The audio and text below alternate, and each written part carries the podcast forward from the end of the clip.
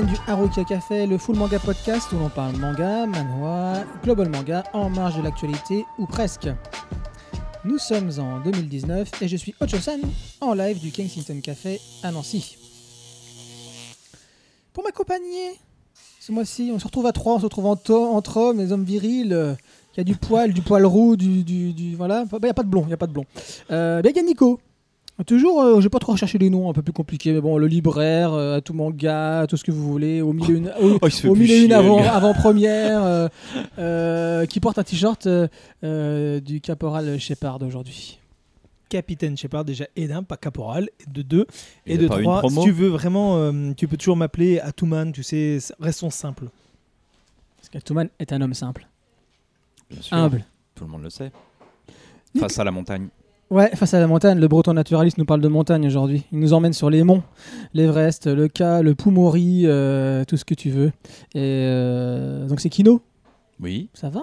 Bah oui. Bonjour Nancy, bonjour Amiens, bonjour la France, bonjour le monde. Ah, c'est beau ça. Au programme de cet épisode 14 d'Arukia, nous allons commencer. Et oui, il fallait un moment quand même, hein, qu'on s'appelle Arukia, il fallait quand même qu'on place du, du Otomo. Et on va commencer très lourd, ben oui, avec Domu, Rêve d'enfant de Katsuhiro Otomo. Curieusement, on fait pas Akira puisque Non, ben, on attend qu'Eglena édition, ouais. termine sa, sa- ses sorties d'édition, on en parlera peut-être à ce moment-là. c'est long, il y a 105 tomes. Mm. C'est un Seinen one-shot euh, sorti aux humanoïdes associés. Ensuite, ce sera Moriarty le Patriote. C'était l'avant-première. Merci euh, Nico, merci Kana. Euh, Dark Kana. Euh, en avant-première ce mois-ci, euh, donc ça sort le 22 juin. hein. C'est de Ryosuke Takeuchi et Hikaru. J'aime bien mon petit accent japonais. Miyoshi, ce mois-ci. Euh, c'est un shonen, un tome en cours chez Dark Kana. Euh, nous enchaînerons avec Sous un ciel nouveau de Kei Fuji et Kokoro On ne rigole pas. C'est un seinen one shot chez Kyun Latitude. Je dis ça pour que ça me fasse rigoler. C'est le Kokoro qui te fait Bah, rigoler. Kokoro, bien sûr. ouais. Kokoro. Kokoro. Euh, et à place auprès au manga français Global Manga Tinta Run de Christophe Cointeau. Non, non, c'est. Cocorico. Non. Euh, un tome en cours chez Eglena. Et nous terminerons hein, euh, avec le choix de Kino, qui est K de Jiro Taneguchi et Shiro Tosaki. Seinen One Shot chez Kana, Kana. mais leur édition Made in. Et je voulais juste rappeler avant de passer à l'instant Pulu, parce que c'est vrai qu'on le fait toujours à la fin, et peut-être que les gens ne nous écoutent pas pendant 3 heures, ce qui est possible, d'aller euh, sur iTunes, en premier, pas obligatoirement, mais sur ça, et de mettre des petites étoiles pour qu'on remonte dans le classement des podcasts. Ça pourrait être sympa. si vous les aimez, yeux. ça serait, ça serait bien, ça serait bien, pour qu'on remonte un peu dans, dans le classement des podcasts de manga. Il n'y en a pas. Voilà. Là, je- Nico, dit je l'ai pas fait, mais ça c'est normal. On t'en Bah, veut pas, moi- Nico. Mais moi non plus, j'ai jamais fait. Voilà. Euh, et puis bah, sur YouTube, hein, oh, c'est vrai pour ceux qui, qui, qui écoutent parce que c'est que de l'audio, mais qui, qui mettent sur, euh, de- sur YouTube, bien sûr aussi, bah, mettez le petit pouce, euh, partagez, enfin toutes ces choses-là. Euh, si vous aimez, bien évidemment, on n'est pas là pour vous forcer la main. Hein, c'est vrai, on n'est pas comme ça. Ah bah non, du tout. Mais tout d'abord, c'est l'instant pilule où l'on parle de nos lectures en cours. C'est banga, c'est banga, c'est manga bon, banga banga, bon pour la santé, mauvais pour l'éducation. Il va être bête, je sens, ce podcast. Inès, reviens. Et on commence par Nico. T'aimes pas quand je fais ça, hein Ouais, tu vas nous parler de Il se Silencer. lançait tout juste dans sa partie. Euh, Excuse-moi de te déranger. Tu vas nous parler de Silencer de Brunson et Nagate et Yuka chez Komiku. Alors, euh, un manga, j'avais complètement zappé, je, je voulais le lire et quand on me l'avait présenté, je me suis dit, ah ouais, c'est trop bien. Et je l'ai complètement, mais littéralement occulté ce truc, je l'avais complètement zappé. Et quand je le vois arriver, je le mets, à- euh, je le range en pile et je le pose juste à côté de Gift, Gift Plus. Et euh, je dis, mais, mais attends, ça rappelle un truc ce truc. Et je les deux noms, je fais, mais c'est le moteur. Attends, c'est pas le truc que je voulais lire. Mais, mais, mais, mais, je l'ai pris, je l'ai dévoré. C'est Buronson qui est aux commandes derrière dans, le- dans le scénario. Euh, c'est simple. Tout ce qui est Corin Freeman, Heat, euh, Strain, tous les mangas qui, qui ont, qui, ont, qui ont marqué le côté polar, le côté seinen des années 90. Fait par un grand maître, donc euh, Buronson, qui est l'un des plus grands euh, euh, scénaristes dans, dans- ce domaine, bah, revient pour travailler avec un auteur qui a, qui, a, qui a fait ses preuves avec Gift, qui est aussi bien en termes de dessin que d'écriture, qui est du très très bon. Donc vous prenez les deux mélangés et c'est une véritable baffe. On se retrouve avec dans, dans Silencer avec une une une, comment une inspecteur qui est pour un échange euh, inter euh, international, elle part aux États-Unis et on se découvre qu'en fait elle est plus est envoyée là-haut pour s'en débarrasser en espérant qu'elle crève en se prenant une balle perdue euh, pendant une enquête aux États-Unis. Et en fait, elle, c'est une fille, elle est prête à tout et à n'importe quoi pour réussir une enquête. Et pour ça, bah, c'est quoi? C'est ben, elle joue le rôle d'assassin. Elle va, elle rentre chez un parrain en, en, en prostituée pour tuer et récupérer une clé pour et comment elle fait? On se dit mais jusqu'où elle est prête? Alors, à elle fait, elle, limite, euh, elle, couche pas, mais elle fait une fellation au mec. Donc tu dis après, elle va se sentir sale quand elle prend sa douche. Non non, elle prend sa douche, elle sort, elle fait ah ça fait du bien. Non mais ma fille, t'es prêt juste d'aller jusqu'où pour obtenir un truc? Et tu te rends compte qu'elle est prête à aller très loin. Et donc son, séjour se finit sur une fin d'enquête assez tumultueuse et surtout qu'elle se met limite un pays à dos, la Chine. Parce qu'elle a, fait tomber un réseau. Et là, quand elle revient chez elle, eh ben, tu te rends compte qu'elle est rencardée dans un petit endroit pour être sûre d'en s'en débarrasser. Et qu'au final, bah, c'est là où elle va toucher une liberté due euh, à son supérieur qui est aussi pourri qu'elle, même peut-être sur certains domaines, euh, qui est limite un violeur, proxénète. Et elle, ben, forcément, assassin et prête à tout pour obtenir ce qu'elle veut. Et là, tu te dis, mais jusqu'où ça va aller? Et Silencer, mais c'est une baffe. Graphiquement, c'est magnifique. Si vous avez lu Gift ou regardé ou ne serait-ce que le, dessin, c'est magnifique. C'est extrêmement juste. Et l'écriture, on se retrouve vraiment avec ça, avec aujourd'hui, avec le côté pourri des choses, mais version avec la dureté et l'écriture incisif, marquante, piquante de Buronson. Euh, lisez Hit, lisez Colin Freeman, lisez euh, Strain, mais ça va vous, vous retourner la tête et vous allez trouver ça extraordinaire. Et ben c'est ça. Je vous ai déjà parlé de, de ces trois bouquins-là en vous disant que vous ne pourrez pas les trouver et que c'est grandiose. Et ben là, vous pourrez vous donner une idée de ce qu'il fait en lisant justement Silencer. Donc je vous le conseille vivement. Et ce qu'il a fait aussi avec l'auteur de Berserk? Oui, bah oui, il a fait Japan ou. Euh, Ore- Ore- Voilà. Dans quoi ils ont travaillé? Ils ont travaillé ensemble. Euh, voilà, bah, c'est pas le qui- plus fin dans cette thématique, mais bon. Non, on il est pas ça, très fin, mais c'est efficace. Et ça le fait ça, surtout. Ah si si si, non non, il est extrêmement Non, mais dans- fin. pas, pas dans l'écriture ou quoi, hein, mais dans les thématiques qu'il prend base, euh, c'est bon. il quoi, y va trucs qui mais c'est extrêmement fin parce Ouais. que c'est tu, tu l'enregistres naturellement. Tu te poses pas de questions à te dire ah c'est une exagération. Non, tu le, tu le prends mais tellement naturellement. C'est justement là où il a la finesse de son côté bourrin. Elle est tellement mais c'est tellement juste que quand tu le lis, tu, tu, tu ne peux pas aller au-delà en disant ah non alors ça c'est un peu exagéré. Ah, ça fait un penser, penser un peu à du Léon. Ah ouais, il va- non, c'est tu le prends, tu te prends une baffe et tu te dis waouh. Ok, Léon. Tant mieux. Ça fait pas penser à Léon. Ah Ouais. Bon, j'enchaîne avec Souvenir. Souvenir des Manons. Ouais, Souvenir des Manons, des Manon. Euh, de Kenji euh, Tsurota et Shinji Kaijio. Euh, c'est un one-shot chez euh, Kiyun Latitude aussi. Voilà, tout à l'heure on parlera d'un autre Kiyun Latitude. Donc Souvenir des Manon, c'est voilà, euh, c'est ça se passe en 1967 au cours d'une longue nuit sur un ferry. Oui, ça se passe euh, quasiment tout le récit se passe sur- une, nuit sur un ferry. En 1967, on suit cet étudiant qui vient un petit peu d'un, vous savez, un petit peu d'un voyage d'errance comme ça. il se cherche un petit peu, on va dire ça. Fan de SF. Et à un moment donné, il se, il se, il se met dans, dans, dans ce ferry, il s'apprête à dormir. Et il lit un bouquin de, de SF. Et une nana un peu étrange comme ça se met à côté de lui, qui commence un petit peu à les questionner. Euh, elle est plutôt mimi. Donc il dit, il dit bah, tiens, je vais engager un peu la discussion avec elle. Euh, chose qu'il va faire. Et le problème, c'est que la nana, au fur et à mesure de la discussion, elle commence à lui, à lui dire à un point euh, bah, qu'en fait, elle prétend qu'elle est vieille comme le monde, mais littéralement. C'est-à-dire qu'elle a des milliards d'années. Et on part comme ça. Elle commence à lui faire le récit de l'humanité, enfin d'avant même, avant l'humanité, euh, de la Terre, des dinosaures. Je me dis, mais qu'est-ce que c'est que ça? Euh, Et l'auteur, pardon, le, personnage principal, euh, bah, écoute tout ce qu'elle dit, il, la croit. Et là où c'est très subtil, c'est qu'à la fin de ce, de ce récit, pas à la fin du manga, mais à la fin du, du récit, elle, laisse, elle laisse planer le doute en disant, bah, écoute, ce que je t'ai raconté, c'est peut-être que c'est vrai, peut-être que c'est faux. Bref. Donc c'est l'auteur l'auteur de ce manga est l'auteur aussi de euh, je vais chercher son nom euh, l'Er- euh, L'île errante, pardon. L'île errante, qui est en deux tomes aussi chez, chez Kiyun Latitude.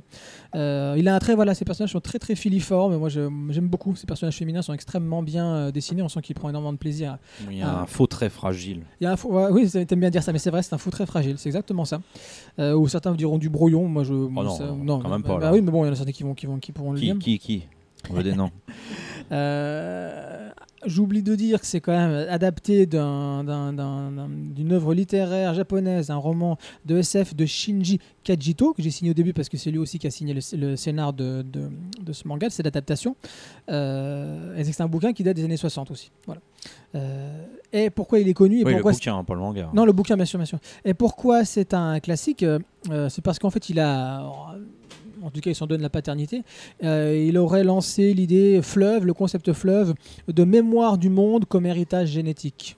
Tu vois, donc. euh, bon, je. pas dire plus que ça parce que déjà en vous disant ça je spoil un peu l'histoire Eh ben voilà c'est son concept la mémoire du monde comme un héritage génétique on va dire ça comme ça comme si ça se transmettait quelque part ça pouvait se transmettre ce qui explique pourquoi elle peut raconter tout ça sur l'histoire de l'humanité euh, c'est difficile à vous en parler. C'est euh, extrêmement lyrique, bien évidemment. C'est, euh, ça donne envie de rêver, c'est sûr. Après, je trouve que bah, c'est un peu court. Pas court, parce qu'on a un tome qu'on va le voir tout à l'heure avec Demu ou Kei, on peut, faire, on peut raconter plein de choses. Mais c'est un peu court Oui, dans, dans le développement. quoi. dans le développement. Voilà, c'est toujours- c'est l'impression de rester toujours en surface. Tu vas vraiment ça rester en surface. Un truc un peu planant, évanescent, comme ça, tu le lis. Tu passes pas un mauvais moment. C'est pas mal écrit, mais voilà, il a son concept là, mais au final, le concept, voilà, puis le concept n'est pas assez développé. À mon avis, il va, il va pas assez loin. Euh, Ah, a- c'est ce genre d'œuvre où tu es au pied d'un truc très marquant qui pourrait te laisser. Puis au final, c'est juste le temps de la lecture. Ouais, exactement. C'est ce que je pense sous un ciel nouveau. Pour, Donc c'est euh, pour ça, euh, au final, je pourrais prendre l'île errante, je sais pas. Euh, mais ça peut parler à d'autres personnes et d'autres personnes. Moi, je suis pas en Ah, plus. Deux tomes, du coup, peut-être ça fait la diff. Peut-être. Mais tu sais que, voilà, moi en plus, je suis pas du style du tout à aimer une œuvre parce qu'elle va me donner toutes les clés de son récit ou toutes les clés de son intrigue. Au contraire, j'aime bien, voilà, un gros gros fan de, de Twin Peaks, comme il y en a beaucoup d'autres. Mais moi, en tout cas, voilà, c'est. C'est ce que j'aime, c'est qu'en moment donné, tu laisses au spectateur ou au lecteur euh, bah, sa libre interprétation ou euh, même, Voire le- même une part de flou complet tout à fait, tout à qui fait, peut être acceptable. qui est acceptable. Voilà, et c'est ce que j'aime. Là, c'est pas comme ça que je ressens ça. Voilà, c'est juste que ça, creuse pas assez. Quoi. Voilà, bon, je m'arrête. Ah, Nico va en parler. Alors, c'est un auteur qui, est assez connu, parce qu'il enfin, assez connu, qui a déjà fait des choses auparavant, même à l'époque chez Casterman, ça s'appelait Moon Pride ou Pri- Moon quelque chose, je sais plus. Voilà. Et déjà à l'époque, c'était un peu. Alors, je, je dirais pas le mot brouillon, comme tu l'as dit, mais effectivement, c'est le ressenti qu'on a quand on lit. On sait pas trop où on va, on sait pas trop pourquoi. L'écriture est quand même pas mal, on se laisse pas baigner par les, dialogues et par l'histoire. En fait, il faut juste pas, il faut juste pas trop se poser de questions, comment on y en arrive et tout ça. C'est juste lire et voir les conséquences des choses assez lyriques, assez euh, fantastiques, pas forcément historiques, mais ésotériques, mais plutôt euh, fantastiques et, euh, et lyriques. Voilà, on va dire ça. Et c'est doux, c'est touchant, c'est une poésie dans son écriture, dans son, surtout dans son dessin. Euh, de- depuis aussi longtemps que je connais cet auteur, j'ai l'impression qu'il c'est pas qu'il s'est pas amélioré, mais c'est que c'est toujours le même principe. C'est un peu comme le comme euh, le, le manga euh, L'habitant de l'infini. C'est un peu du- c'est du crayonné, mais on a l'impression que c'est de de, de enfin c'est du l'ancré, on a l'impression que c'est du crayonné. Quand on voit un peu le coup de crayon, des fois on a l'impression que c'est assuré, que c'est simple, mais en fait c'est magnifique, c'est maîtrisé, Ça, c'est mais c'est un, un côté très. euh, euh, on a l'impression que c'est un, un livre de croquis qu'on regarde, euh, tout ancré, mais magnifique. Voilà. Et c'est pour ça que c'est touchant. Si on a envie de se faire amener dans une histoire sans se poser de questions, en amenant ce côté lyrique, oui, c'est à lire et à découvrir. Après, si vous cherchez quelque chose de plus profond, malheureusement, c'est bah, c'est pas l'auteur qui amène le, à, à ce maximum de choses. Et ça, Mais- je trouve ça dommage par rapport au thème qu'il emploie. Bah oui, c'est ce que j'allais dire. Vu les thèmes euh, qu'il développe, on attend peut-être un poil plus. Voilà. Même si c'est pas forcément euh, sa vision à lui, mais qui puisse nous faire peut-être plus réfléchir. C'est ce que Mhm. j'ai l'air de comprendre parce que moi je l'ai pas lu. Hein, je... Oui, non, c'est ça. C'est Et que ça. c'est pas le cas. quoi. Il y a pas assez de matière. Quoi. Il n'y a pas assez de matière, on peut dire ça comme ça. Après, t'as envie plutôt d'aller lire le roman, au final. Mais ça peut être une, une, une- une bonne introduction. Ouais, ça doit, pourquoi, voilà, c'est ça. Pourquoi pas, pourquoi pas. Euh, voilà, donc c'est chez Latitude, je l'ai dit, qui ont une latitude, c'est un one-shot. Souvenir d'Emanon. Je vous laisse euh, en deviner euh, pourquoi elle s'appelle Emanon. Mettez le nom devant un miroir, peut-être. Je ne dis que ça. Euh, Nico, euh, Nico- euh, Kino, pardon, Kino, Kino va nous parler d'un truc complètement différent aujourd'hui. Ça n'a rien à voir.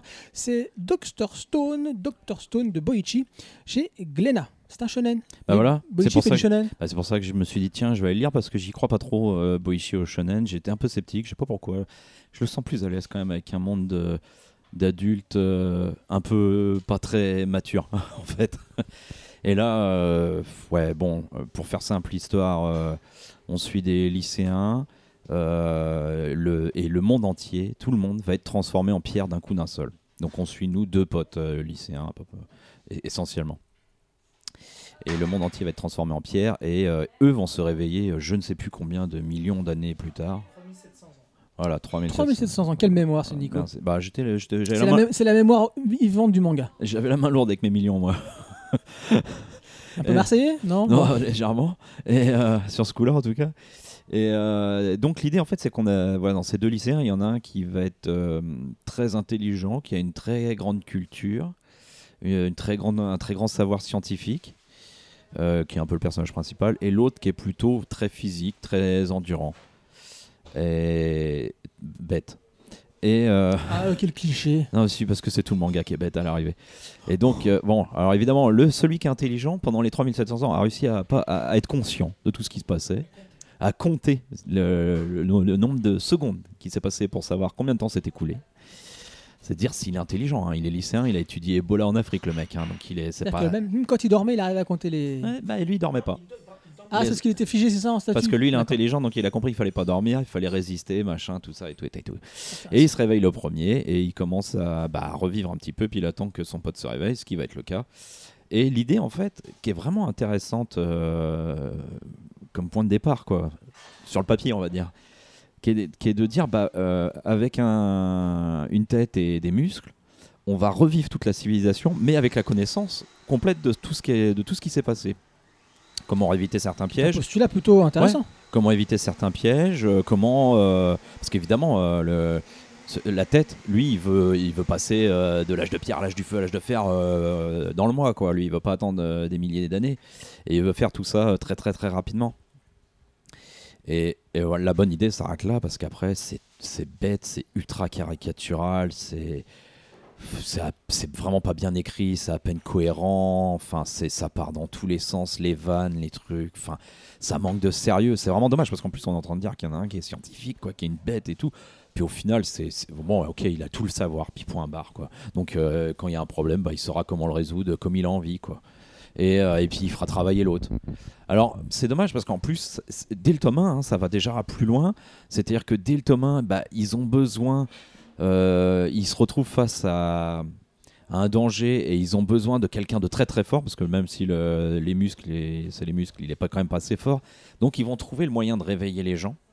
Et euh, parce que ils veulent réveiller euh, celui qui est les, les muscles. Je, vais continuer de l'appeler comme ça. Veut réveiller une fille dont il est amoureux. Et euh, mais ils vont quand même réveiller un mec super balèze, super badass pour faire face au danger.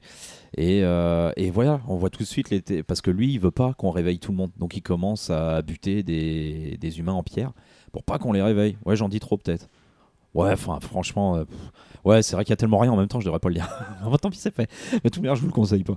Bon, bref, donc on voit, y en a, on va avoir un scientifique, euh, un amoureux un peu teubé, et puis un euh, plus autoritaire, euh, plus tranché, qui dit qu'il faut pas réveiller tout le monde, il faut. Voilà, et on voit tout ce que ça peut amener de thématique, sauf qu'en fait, rien ne sera jamais développé très sérieusement, très correctement. Tout sera dans une espèce de foutraque qui va 100 à l'heure, qui est pas moche, mais qui est pas non plus ce que Boichi a fait de mieux, franchement. La tête du héros, je trouve qu'elle varie par moment. Quand on dirait un adulte, on dirait un enfant, on dirait un ado, on sait plus. Ouais, bof, au revoir. Ben, alors, je n'irai peut-être pas jusque-là, Ah, mais moi, la, ouais. la seule chose que je pourrais dire dessus, c'est que chez De Boichi, je pense que c'est ma première déception des Boichi. Euh, J'ai adoré tout ce qu'il a fait avant du point de vue seinen. Son premier shonen. Et en termes de shonen, j'ai été assez déçu. Et euh, moi, en fait, la, la- ce qui me déçoit le plus dedans, je sais pas si toi ça t'a fait ça, c'est qu'on te met dans un monde réaliste, réel. C'est un shonen certes, mais dans un monde réel. Il n'y a pas de super pouvoir compagnie. Il y a une arme ou un truc qui a été utilisé, on ne sait pas par qui, on ne sait pas si c'est à terre, c'est un méchant, si machin, un bidule truc, qui a pétrifié tout le monde. Ouais, Ok, ça, ouais, c'est le côté un peu. Enfin, il voudra le découvrir. hein. Voilà, il veut découvrir ce que c'est. Et ensuite, presque, on t'explique que c'est dans un monde où les personnages vivent un monde réel. Et là, on fait appel à un gars qui, à main nue, tue un lion. Ouais. Ok, le mec, Bah ouais, le lion, c'est le ok, il n'a jamais vu un être humain parce que c'est un lion euh, de 3, d'il y a dans, dans 3700 ans, il n'a jamais vu d'humain, donc il est un peu perplexe et donc il est plus pour la chasse que pour le tuer. Et là, sur le coup, lui arrive et à main nue, le tue. Donc après, donc il Easy, hein. le dépece en un rien easy et sa vie easy avec pareil en quelques minutes. Et là, tu dis non, mais mec, déjà, faut que tu, Ouais. fasses- faut que tu grattes le- la viande, faut que tu machin, faut que tu C'est ça le problème, c'est que par moments ils essayent de justifier tout, Voilà. et puis par d'autres moments, non. Et c'est dommage. Et surtout, tu vois la puissance du mec, l'autre utiliser sa force. Non, c'est pas tant la force. C'est plutôt le, le- son copain. Donc, euh, c'est plutôt l'énergie. Lui, c'est l'intelligence. L'autre, c'est l'énergie, parce qu'il a toujours la forme, toujours la patate, toujours une résistance à toute Il est présenté il faut- comme voilà. endurant. Voilà, l'endurant et la- les muscles. L'autre et les muscles, c'est le gars qui euh, se sent enfin dans un monde libre. Alors on se dit, ok, d'entrée, euh, euh, ouais, c'est la, la grosse brute et compagnie. Non, le mec est presque aussi génie que le- notre héros. Parce que d'entrée, quand ils veulent partir, à un moment, ils quittent là où ils sont. Il fait, Hum, je sais où ils sont partis. Comment tu peux le savoir Ah, Ils sont partis exactement à cet endroit-là. Comment tu peux le savoir Tu sais exactement ce qu'il fait, tu sais exactement ce qu'il veut faire et pourquoi et comment. Eh oui. Voilà, et c'est le truc. Oui, s'ils font ça, ils pourront me battre. S'il n'y a pas ça, je serai invincible dans ce monde. Euh, non, euh, je pense qu'il y a une armée de singes, de gorilles qui tombent sur le poil. euh, De non, non, t'as tué un C'est sûr parce que son nom c'est le singe de je sais plus où là. Ouais, ouais, voilà. en plus, ou le gorille je sais plus où. Voilà, et c'est pour ça que sur le coup, tu dis, ouais, ouais, ça passe. Mais Mais, c'est ça le problème, c'est que quand t'as essayé de faire un truc ultra réaliste, ultra justifié, Voilà. et que des fois les justifications elles sont moyennes, mais quand tu les fais plus, alors là du coup. Et surtout, ce qui est un peu dommage, c'est ça que se voit trop quoi, hein, le Deus Ex Machina. Je, veux bien qu'ils soient des génies, je veux bien fassent ça. Ok, c'est un shonen. On accorde des choses. La force, l'énergie, la résistance et l'intelligence. Ok, ça passe. Le côté, le monde un peu. Mais là, sur le coup, comme tu l'as dit, on, euh, on- on essaie de justifier des choses par moment et d'autres qui devraient être justifiées facilement ne le sont pas. Et c'est ça qui est dommage. Et à cause de ça, bah, ça t'amène sur le côté où tu te dis, bon, ben, eh, bah, ça manque ce petit quelque chose et ça, c'est dommage. Pourtant chez Boichi on est habitué en plus, à- le mec maîtrise le léger comme le voilà. plus fin. le potage, enfin, il le- comme il peut le faire, mais là, sur le coup, voilà. ça s'appelle Hôtel, c'est ça. hein. Ouais, Hotel Voilà, qui était au- extraordinaire, Sunken Rock qui était magique, César, Pala- euh, Space euh, machin chef, ouais bon ok ça passe, mais c'était rigolo, mais ça, ça se voulait donc, dans, le côté ouais, con, donc ça passe, tandis que là il y a ça. Ouais, c'est pour ça qu'il y en a hein, un qui va sortir et on vous présentera plus tard, ça sera justement, ça s'appelle Origine. Personnellement j'ai une euh, préférence pour Origine. Et il faut savoir une petite dernière, et après je vous laisse le micro parce que Stan veut me l'arracher depuis tout à l'heure, il faut savoir qu'à la base, euh, c'était pas Glenna qui devait avoir euh, Dr. Stone. Ça devait être Kyun. Ouais. Eh ouais, Kyun avait fait. Moi, J'aurais mal vu ça dans leur catalogue. On est d'accord. hein. Voilà. C'est pour ça que je, je serais plus à m'entendre à voir un, un origine chez Kyun qu'un Dr. Stone. Sauf que Dr. Stone fait plus un carton que les autres. Bon, c'est normal, c'est un shonen. Oui, c'est la couve certes, mais il n'y a pas que ça. Le reste sont des seinen, donc ça s'adresse à des gens qui commencent à découvrir au fur et à mesure en disant oh putain un truc aussi trash, aussi dur, aussi violent, ouais je veux. Mais les gens qui connaissent pas, qui sont plus dans, le shonen, ils vont découvrir un truc quoi, Dr Stone qui commence à être la palache. Et ben forcément c'est Dr Stone qui va être devant tous les autres. Même au démarrage, il a écrasé euh, Sunken Rock dès son démarrage. Et ça c'est parce que le nom Boshi est bon, c'est bon, il est dans le marbre. Et là on parle à un, à shonen, donc ça parle à un plus grand public. Le, lec- le- la majorité du lectorat actuel du CNN sont des lecteurs de shonen et le lectorat de shonen c'est pas forcément un lectorat de CNN. encore. Donc forcément c'est le truc Ils le sont là-dessus. peut-être pas même le- bah, Peut-être ils ont ça, ça va donner envie Ouais, d'eux. mais, ouais. Et il avait sa petite euh, série là en trois tomes, euh, Wallman, non c'est pas ça Ouais, Qui était- Wallman, ouais. Voilà, pour se faire, Tu l'as pas lu ça Tu l'as si. lu ça pour se faire une idée, euh, si vous avez, si vous êtes un peu réticent à vous lancer dans tous les tomes de Sunken Rock, ça c'est pas mal. Il y a trois tomes, c'est bien. Ça rend bien. Ouais, ouais. c'est, Mm. c'est sous influence euh, Ouais, donc Dr. Nicky Larson, tout ça. Doctor Stone, Doctor Stone, on peut passer à côté, en gros, c'est ça C'est c'est pour Ah, du Boichi. pff, ouais, Ouais. franch- mais même en shonen, il y a mieux que ça. Quand Ah bah même, largement, surtout en ce dire, ça arrive pas à la cheville d'un. Bah, ils ont My Hero Academia et mettre ça à côté, euh, non quoi. Ouais, c'est clair. Ok. Merci mes amis. Eh bien, c'était nos pilules du mois. Là, nous allons passer maintenant à nos débats du mois. Et ça va commencer fort, les amis. Ça va commencer fort parce qu'on va parler par notre maître. On va commencer par notre maître, Otomo Katsuhiro Otomo. Oh Tomo. Domu, rêve d'enfant. Une série de morts suspectes frappe une cité HLM. J'ai plus ça HLM. Juste Voilà. après Rêve d'enfant, c'est chouette. hein. C'est ça. Une série de morts suspectes frappe Ouais, une cité. HLM. Moi aussi, je dis cité, mais ça correspond Mm, pas. bah c'est ce qui correspond des avec termes, chez nous. c'est euh. ça. Aucun point commun ne semble lier ces meurtres, sauf peut-être le fait qu'il manque toujours deux petits objets appartenant aux victimes. Un revolver, un jouet une casquette, une bague. Sur les ordres du chef Tamagawa, Kubo et Tamura vont enquêter auprès des habitants qui souvent mélangent ragot, compte à régler et témoignage. Ouais, bah là, on est bien avec ça, On comme résumé. Alors, c'est sorti en 1983 au. Japon. En 91 en France, j'étais étonné. Ah En ouais. 91 en France. Et c'était déjà les humanoïdes, humanoïdes associés qui, qui avaient déjà euh, cette première édition, qui était en trois volumes. D'accord? Et Ils ont sorti une de- le- le- en 97 la version que tu as, Kino, on prendra des petites photos qu'on mettra là, et euh, qui ressemble Grand à, qui au grand format franco-belge, hein, ça, ça, ça ressemble vraiment à ça. Et après, même en édition, hein, Format euh, moyen, on va dire, pour 2003. le manga. quoi. Voilà. Euh, Si vous pouvez trouver le grand format, faites-vous ouais, plaisir, ouais, parce que ça tient bien. Oh. Voilà. Le, le seul bémol, hein, tant qu'on est dans l'édition, Ah c'est bah, que c'est dans le sens de voilà. lecture français. hein, voilà, c'est juste ça. Pour le reste, pff, ça, le, le papier est toujours tout blanc, ça n'a pas vieilli. C'est euh, qualité ancrage magnifique. euh, Enfin voilà, l'impression est, est très très bonne. Il n'y a, pas, a grand chose à redire sur, sur l'édition. Non, mais allons, on va gagner du temps. Tout est très bon. Au revoir. Voilà. C'est fait. Alors, qu'est-ce qui commence sur Domu Je commence Vous commencez Tu commences? Nico, est-ce que tu as des petites anecdotes à nous partager euh, au début? Hein, Parce que toi, t'aimes bien ça. C'est là où il est bon. Vas-y, Nico, commence, vas-y. Euh, Katsuhiro c'est, il faut savoir, c'est l'un des, des premiers auteurs de manga qui a été présenté en France. Il est, je ne parle pas de, de ce qui est passé au cinéma comme euh, euh, Cyborg 009 ou autre, mais je parle bien en magazine, présentation, euh, explication euh, et, surtout mise en place d'un, d'auteurs étrangers qui peuvent parler autre chose que de la BD ou à la rigueur du comics comme on en pourrait entendre. Et comme par exemple dans le Criquitu, ça a été l'un des premiers à être euh, euh, mis en avant, un des premiers à- euh, auxquels on s'est servi pour illustrer l'univers du Japon et du manga. Et euh, ça a été un des premiers mangas aussi qui est arrivé en France. On l'a bien dit 91. 91, c'est, je vous rappelle, c'est euh, les, les premiers Akira, 91, 92. C'est dans ces eaux-là que sont sortis les premiers Akira, chez, aussi bien chez, chez et euh, après chez Humano pour Domu. On a quand même des œuvres, voilà, et Krikitu qui est sorti, je rappelle, en 78. Voilà, pour ceux qui, qui ont, qui ont un doute, c'est quand même une, les, les, les- c'est pas les, les premiers mangas qui sont sortis dans les années 90. Non, non, on parle là bien de 78. Donc c'est pour ça que on, se retrouve à avoir cet auteur qui va vraiment marquer, grâce à sa construction, le, le lectorat aussi bien américain que français. Effectivement, on, s'est aperçu aux États-Unis que c'était vraiment une, œuvre qui a, qui, a, cartonné, un auteur qui changeait de ce qu'on pouvait voir et qui rentrait dans la gamme de SF qu'on ne trouvait pas dans les autres pays.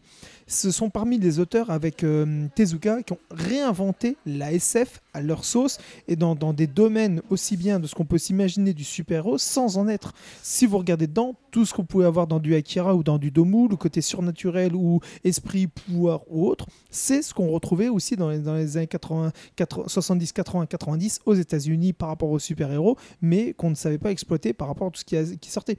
Et c'est c'est des choses qui sortaient hors de chez eux. C'est pour ça que c'est des choses qui ont été importées chez nous et qui a marché chez nous. Donc c'est pour ça que c'est l'auteur qui a servi vraiment à faire découvrir le manga en France. Et voilà, c'était la petite anecdote qui a servi aussi bien dans les années 70, 80 et 90. Voilà, moi je suis amoureux, simple. Euh, on date toujours l'arrivée ou la, connaissance au grand public euh, du manga via l'animé à, à la sortie d'Akira au cinéma. C'est aussi simple que ça. On a grandi avec le Club Dorothée, mais au cinéma, c'est Akira qui a tout révolutionné quand c'est arrivé ici. Et pourtant, ce qui est très drôle, c'est que je discutais avec un monsieur, un très vieux monsieur, qui me disait quand il était euh, jeune, quand il est au cinéma, il avait en avant le démarrage du film un dessin animé qui passait. Et à un moment, quand c'était sorti en France, les, premiers mangas, donc euh, Cyborg 009, donc dans- il, y a, il y a moins de 10 ans, donc il disait, mais moi je regardais ça quand j'étais jeune. Quand vous étiez jeune, où ça, comment, dans les magazines? Il fait, non, non, au cinéma. Je dis, de quoi vous parlez? Il fait, oui, quand moi on j'allais au cinéma, en début, avant le film, il y avait des dessins animés de Cyborg 009 qui passaient au cinéma. Avec les mecs, les, les qui se transformaient, métamorphes, machin. Je dis, mais c'est pas possible, c'est vrai. Et euh, je suis encore sur le cul. Je, je l'ignorais. Et vraiment que j'ai appris ça, j'ai trouvé ça extraordinaire. carrément. On ne devait pas aller dans les mêmes cinémas, je pense. Ah oui. Hein, hein, tout- tout clairement. Moi, je voyais du, du Vivier à la cinémathèque. Merci, merci. Moi, moi, je ça voyais- m'aurait pas dérangé hein, de voir le cyborg. euh, voilà. Ah, complètement, complètement. Alors, On l'a dit, ça sort en 83. C'est important de, de placer l'œuvre dans son contexte parce que le, le récit se passe fin 70, 76, hein, c'est ça? 1976. Ouais, le- si je les premiers meurtres commencent en 76 C'est et l'époque et le, le manga se passe à moment- peu près euh, au moment où il le fait. Voilà, en 80, 80, 83. Donc c'est important euh, parce que tout à l'heure on parlait de cité HLM, donc parce que c'est le terme qu'on connaît en France. Et c'est vrai que moi quand je lis ça, euh, quand on voit certaines cas, j'ai l'impression d'être au haut du lièvre. Tu as ces mêmes bâtisses. C'est quoi le haut du en livre, là? Tu sais que tu parles à des gens qui Ah excusez-moi, mais oui, excusez-moi, excusez-moi. C'est vrai qu'on fait un podcast qui est écouté internationalement. J'ai remarqué qu'il y a même des Américains qui nous écoutaient. Ouais, déjà, moi depuis les Vosges, je sais pas ce que c'est en haut du lièvre. Alors, la cité Haut du Lièvre, c'est un quartier de Nancy qui est sur les hauteurs. Il y en a qu'une en Et France voilà. de cité. Et Elle est au c'est haut ça, du elle est- le HDL.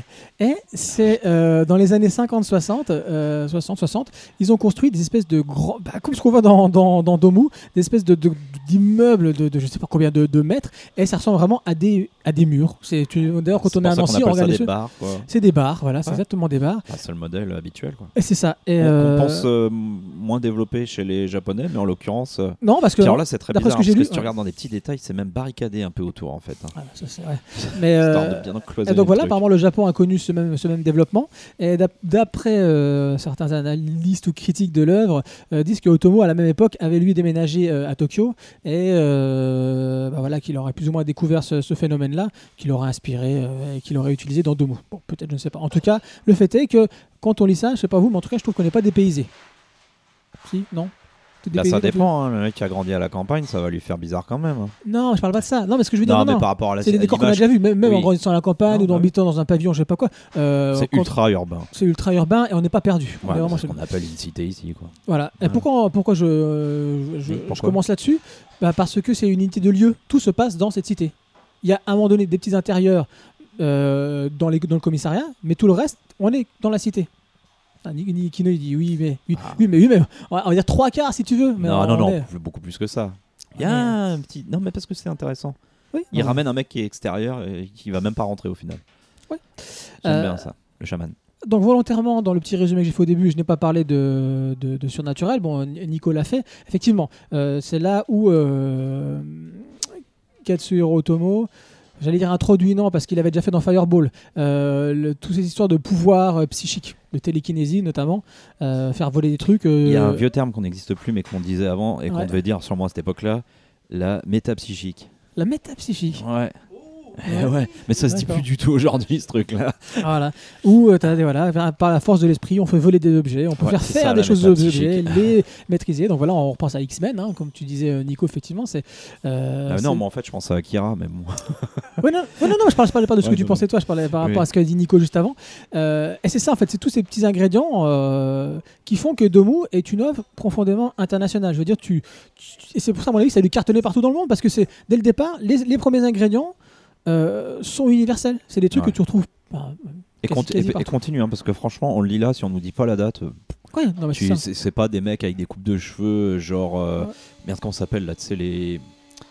Oh, les deux gros tomes là. Merde, j'adore ça. là. Euh, Golgo, non, c'est pas ça. Golgo 13, non Si, c'est ça. Golgo 13. Où là, on voit que c'est c'est ça, hein, euh, avec oui. le tueur là. Ouais, c'est ça. Euh, où là, on voit que c'est très typé d'une époque avec des pattes d'Ef, des moustaches, des coupes de cheveux pas possible et tout. Tu vois, genre les vieilles bagnoles et tout. Euh, là, non. hein. Là, euh, c'est, je veux dire, tu, ça peut, ça peut être sorti l'année dernière presque, hein, cette œuvre-là encore. Ouais, bah, c'est ça. Bah, De toute façon, là, on est vraiment dans un récit euh, compact. Comme j'ai dit, il y a une unité de lieu. On prend en cours une enquête policière. C'est pas, on commence à nous expliquer, on commence l'enquête depuis le début. Non, non. On dit, il y a eu, déjà eu 25 meurtres. Il y, a un- il y a un passé. Il y a un passé. Moi, j'aime voilà. bien quand on démarre et que ça a déjà un peu commencé avant. C'est ça. Et, et tu, et ils, pas, ils se sentent pas obligés ni de Ah. t'expliquer, C'est là que tu vois les bons.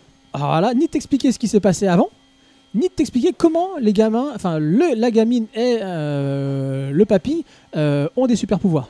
Non, sont non. comme ça, ils En sont deux, comme ça. trois petites touches, euh, Voilà. sur via un dialogue, sont- tu comprends tout le background. C'est ça. Ils sont comme ça. Alors certains vont dire oui, mais c'est en fait une peut-être une introduction à Akira. Mais ça, ça se lit. Même sans lire Akira, tu peux, tu peux lire ça tout seul. C'est complètement indépendant, quoi.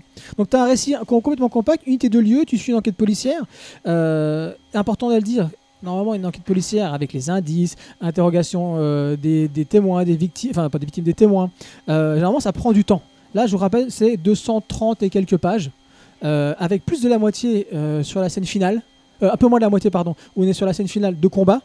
Ça veut dire qu'en gros, vous avez, je sais pas moi, une centaine de pages pour l'intrigue policière, et pourtant, à aucun moment, Euh, voilà, à aucun, tout s'enchaîne magnifiquement bien. Il a toutes des techniques de récit, Kino, tu pourras peut-être développer après, euh, pour pas qu'on dise tous la même chose. Mais des techniques de récit qui font que, euh, bah, euh, rien n'est, il n'y a pas de cheveux qui tournent dans la soupe, il n'y a pas de Deus ex machina, il n'y a pas de, il y a pas de précipitation. Ça se lit. pff, je l'ai, moi, je l'avais pas lu depuis des années. Je l'ai relu là, mais c'est vraiment. c'est euh, mélange des genres et il le fait euh, avec des ce qu'on appelle du montage parallèle un peu ça, c'est ce que- alterné, ce genre Alterné, de choses j'ai mis, ouais. et, euh, et il le fait avec les genres parce que là Ouais. du coup tu passes avec des persos un peu surnaturels avec le polar mais tu vois rien. Tu as raison, tout est fluide, tout a une cohérence. euh, Ouais, ce que tu appelles le, mec te, le mec te fait entrer dans son univers easy quoi. Ouais, montage, montage alterné, comme tu dis, c'est euh, voilà, t'as le, chef inspecteur qui va euh, qui va appeler ses, ses deux sous-fifres et qui va leur dire voilà, faut que alliez chez telle ou telle personne. Et pendant qu'il est en train de raconter ça et les questions qu'il vont qu'il va qu'il va demander de leur de leur poser, et ben tu vois déjà dans d'autres cases les inspecteurs qui sont déjà arrivés et puis qui ont commencé leur leur, leur interrogatoire.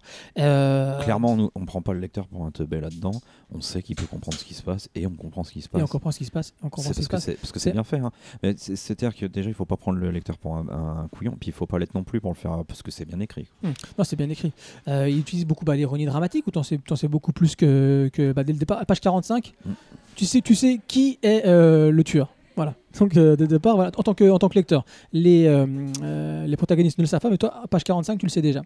Euh, après, Oui, on voilà. rappelle l'ironie dramatique, c'est on en sait plus que les persos principaux et ça. des persos secondaires en savent plus que le lecteur. voilà. Le- Et, et puis, qu'est-ce que je voulais dire d'autre euh, par rapport à ça? Par rapport aux techniques, voilà, par rapport aux techniques, important aussi, et c'est ça qu'on voit malheureusement, et c'est pour ça qu'on s'énerve sur des Hadjin ou des choses comme ça, on va pas refaire le, le podcast sur Hadjin, mais euh, c'est que là, par exemple, je, je pourrais, je pourrais ouvrir Ah, n'importe j'y où quasiment. j'ai- je me suis retenu de le dire, moi, juste. Ouais, parce qu'en plus, au niveau du dessin, tu sens vraiment qu'il est très inspiré euh, de, Ah, de, quoi, et aussi. thématiques aussi. Il y a des- plein de choses. Euh, mais moi, je pense à, je repars dans le cinéma, je pense à Citizen Kane d'Orson Welles. Au début du film, tu as une fameuse séquence où tu as le, le gamin qui va se faire euh, adopter, enfin retirer de sa famille, euh, qui est en train de jouer dans le cadre. Donc tu as les parents qui sont les parents. Le mec qui vient adopter et le, pe- euh, le père, ou je sais plus qu'est-ce qu'ils sont, qui est à l'intérieur de la baraque, sont tous les trois en train de discuter. Dans le fond, dans, à travers la fenêtre, tu vois le gamin qui est en train de jouer dans la neige. Mm. Et en fait, tu vois deux actions. Deux, euh, deux actions, de- oui, de deux choses qui sont en train de se passer sur, ouais. deux, sur deux plans différents. Et là, c'est exactement Enfin, non, ce sur que. le- dans le même plan, mais. euh, Dans le même plan, mais sur voilà, premier plan, dans la profondeur. Euh, et c'est exactement ce que fait Otomo. Et il le fait pas qu'une seule fois. Non. Et ça marche super bien. Ça commence comme ça. La première page, c'est ça. Tu vois des gamins qui sont en train de jouer. Et au fond, tu vois un petit gamin avec une, qui passe tout seul, qui avec une casquette avec des, des, des, des ailes. Des ailes Une casquette des Yankees avec des ailes dessus. Et des ailes argentées, tout à fait. Et qui passe au fond. Tu dis, oh, pourquoi ça? Et après, ça revient et tu comprends pourquoi. Mais euh, ça, il le fait souvent. De, de, de- premier plan, arrière-plan, il se passe deux choses. Et du coup, le récit Oui. avance super vite. Et tu Et- comprends. Et, et chez lui, les- le petit texte au fond, c'est pas juste pour euh, faire de la pour blagounette ou pour un truc. C'est ça. C'est tout serre, il n'y a pas de gras. C'est ça, et les petites, euh, les petites dames là, euh, qui, les, les commères là, du, du, quartier qui n'arrêtent pas de parler, euh, faut, faut lire ce qu'elles disent. Oui, oui. C'est important. Ah, euh, c'est très très important. Euh, bon après j'ai plein de choses, on pourrait parler de la télékinésie, euh, ça, je, je sais, sais peut-être qu'ils en parler s'il veut aussi. Euh, moi j'ai beaucoup aimé le côté social, j'en ai parlé un peu au début, mais avec l'histoire des HLM, l'enquête policière avec des, c'est une enquête policière, je dis bien avec des élans très forts surnaturels, mais c'est aussi, je trouve, vraiment une radiographie pour le coup de la, vie en HLM au Japon. On, parle vraiment de ça, quoi. Comme je vous dis, t'as les petites vieilles en bas de là en bas. Même au-delà du Japon. Tu, tu t'as ça. déjà dit, c'est très Encore une fois, c'est universel. universel. Les petits gamins qui jouent, euh, bah, bien évidemment beaucoup baseball parce que les Japonais c'est le sport numéro un là-bas. Euh, Enfin, tu, tu vois, tu vois tout. C'est vraiment les gens qui ont conscience de, de ce dans quoi ils vivent aussi. Exactement. Que c'est pas, C'est pas folichon. C'est ça. Et en fait, le récit est fait à travers, bien évidemment, la- le, le- le- le fil rouge des enquêteurs, mais tu as les commères, je le dis encore parce que c'est vraiment, vraiment trop rire. Tu as l'alcoolo, tu as un Mhm. père alcoolo qui est toujours sur son banc, Euh, les gamins qui vont aussi euh, réciter, euh, enfin réciter, qui vont ra- rapporter leur- leur- leur- leur- à leur manière euh, l'histoire, et puis tu as, les petits vieux qui sont Et l'idiot du village euh, Ah surdéveloppé. oui, oui, oui. l'idiot du village et les petits vieux qui Ouais. sont abandonnés par la, par la famille, par la société. Donc tu as tout ça qui se retrouve dans cette cité HLM et qui vont te construire le récit en te rapportant de façon souvent très déformée les, les, les événements. Ce que dit comme ça, on a, on a l'impression de connaître un peu tous les, tous les éléments, mais après, c'est la touche Otomo qui va construire euh, avec euh, Ouais. des, des habitudes qui créent déjà là, quoi, et qu'on pourra retrouver dans Akira derrière. quoi. Ouais, c'est ça. Et puis, bah, je- moi, je termine en tout cas de, de mon côté sur, euh, bien évidemment, bah, l'action. Hein, comme je l'ai dit, il y a plus de la, euh, quasiment la moitié du manga où c'est une, une scène d'action. Bah, c'est d'une lisibilité De de fou. Je veux dire. Puis quand faut qu'on soit perdu, on est perdu. Mais Ouais, il mais le décide. Ouais, mais, t'es perdu. Mais après, si tu prends le manga à l'envers ou donc tu le tords un petit peu, Ouais. tu comprends. Ah bah tiens, oui, ça, je suis par, par rapport au building, je suis, je suis là, machin et tout. Tu comprends, tu comprends. Euh, c'est. Qu'est-ce que tu peux dire euh, Moi, je- moi la, la séquence que j'ai préférée, c'est quand t'as la petite qui se fait euh, euh, agresser dans l'ascenseur. Genre, Ah. En termes de découpage, c'est un truc de fou avec le mec, le mec avec le, avec Ah le ouais. cutter là. Voilà, tu, euh, moi, je, je pas vous, ce serait difficile de vous le décrire. hein. Voilà, pensez juste à la petite gamine dans l'ascenseur avec le mec. Oui, le, truc carrément. Euh, lisez-le. Mais euh, voilà, c'est, on peut dire encore plein plein de choses, hein, mais euh, bah, justement, que vous avez peut-être d'autres choses à dire. euh, bien Oui, bah moi, oui. Oui. Bon. Ouais, j'ai trois pages à dire. non, je déconne. Mais... non, mais parce qu'en fait, on- souvent, il y a un raccourci qui est fait qui est de dire, ouais, c'est un peu l'échauffement pour Akira. Ah, c'est ce que j'ai dit. Et moi-même, je l'ai pensé pendant un moment, mais. Euh, je- parce que ici on est dans un truc plus local, plus petit, plus étroit. Alors c'est pas péjoratif hein, ce que je dis. Alors que parce qu'on l'avenir du Japon qui est en Ouais, danger. voilà, voilà. Ouais, enfin même plus que le Japon, on finit dans les- dans l'espace, enfin on est partout dans Akira. Et euh, c'est pas pour autant que c'est moins universel, là tu l'as vraiment bien dit et bien, bien démontré. Et, euh, et je pense qu'en fait, oui, il y a des ponts à faire, c'est évident, mais c'est quand même une histoire différente. C'est quand même pas la même chose. Et euh, ce qui est intéressant ici, c'est le petit côté local dans la communauté avec les gens et comment il nous fait rentrer dedans avec les petits ragots, les petits bidules. On, eh, on est avec eux directement, quoi. Ça, j'aime vraiment bien. Mais après, voilà, moi j'avais un peu en fait. euh, euh, j'avais un peu dans, dans, dans les notes que j'avais pris en lisant, c'était un peu, j'avais listé quand même ce qui fait un peu la, la, la touche Otomo, ce qu'on peut retrouver. Alors j'avais noté déjà une géographie urbaine, mais très très étouffante. hein. Il a, les grands buildings, euh, il en met dans Akira aussi, hein. voilà, qui sont avec des, des, cadrages euh, vraiment originaux et puis vraiment sans égal à l'époque. hein. Vraiment du truc carré de chez carré, rectiligne, très géométrique, très répétitif comme ça. Moi que j'aime beaucoup.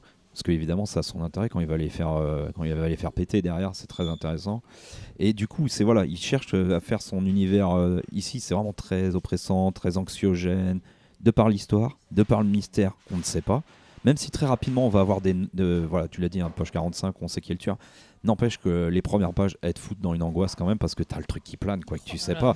Puis que c'est des meurtres dans un, c'est des meurtres dans un vase clos, quoi. On est dans un univers limite carcéral, quoi. On est très enfermé, quoi, et ça utilise un peu de ces codes-là aussi. hein. Et disons tout de suite qu'il n'y a pas de pitié. hein. Parce Ah oui, qu'au début, ça commence gentil. Hein c'est anxiogène, mais ça commence gentil. Mais après, faut pas, voilà, des gamins qui se font tuer. hein, je tiens à le dire Ah quand ouais, même. ouais. Voilà. Ouais, ouais, je, je vais en reparler un peu après, mais c'est oppressant aussi dans le découpage, qui est très très euh, syncopé. Alors c'est marrant parce que moi je l'ai lu, et je me suis dit Le syncopage. découpage syncopé. Puis en fait sur la quatrième couverture, je me rends compte à la fin que c'est marqué ça. Je me souvenais pas absolument pas, mais oui, évidemment c'est ça quoi. Et là, euh, voilà, il a, il a une façon de, de mettre des parties de bâtiments ou des bâtiments entiers plein cadre. Et quand t'as que des lignes droites et des et des, des angles à 90 en plein cadre comme ça que tu te bouffes ça, franchement. T'es enfermé dans le truc, quoi, vraiment. Et puis voilà, on l'a dit tout à l'heure, c'est cette espèce de micro-flashback, micro-ellipse qui met de temps en temps, sans prévenir, sans te dire euh, pas de code couleur, pas de code de trame, euh, rien du tout. C'est inclus comme ça, mais c'est, ça va être, des fois ça va être une demi-page où tu as juste un- une petite ellipse, un petit flashback en- dans une demi-page, mais juste ce qu'il faut pour comprendre, pour continuer. Tu le comprends tout de suite, ça, ça marche très très bien. Le mélange des genres, monde enfantin, euh, avec polar, avec surnaturel. Enfin voilà, enfin, on va dire plus que polar, on va dire social. Parce que c'est ce qu'on retrouvera dans Akira. Il va remélanger ça, et ça, il maîtrise à mort. Hein. C'est, il a une manière de, enfin, d'équilibrer tout ça qui pour moi marche très très bien. Euh, surtout que hum, voilà, sa manière de nous faire découvrir sa cité, de nous emmener dedans là, à travers, la, à travers cette communauté où on est aussitôt enfermé avec lui, avec eux. Hein, on se retrouve enfermé en deux pages, on est, on est pris avec eux, c'est fini, au revoir, on n'en sort plus non plus. Quoi. Ça vraiment, c'est vraiment... Et on a l'impression d'un... Enfin voilà, il donne ce côté... euh, moi que j'aimais bien dans les vieux films aussi de japonais, de samouraï et tout, qu'on a ça au début, c'est-à-dire qu'on a un truc qui plane, qui est lent, et d'un coup, gros surgissement de violence. quoi. Et chez Ouais. lui, ces mélanges surnaturels et crus, hein, voilà, des suicides, des meurtres, enfin, je veux dire, d'un un môme qui se prend une balle en pleine tronche. Ouais, on a vu pire, vous me direz, mais la manière dont c'est amené là, dans le réalisme où c'est amené là, malgré qu'il y a du surnaturel, le côté réaliste, il marche autant que le côté surnaturel, il est là aussi présent, quoi. Et, euh, et du coup, enfin voilà, c'est. Je replace mon mot euh, métapsychique là, je l'aime bien. non mais voilà, le surgissement, que ce soit métapsychique ou cru, tout ça marche très très bien.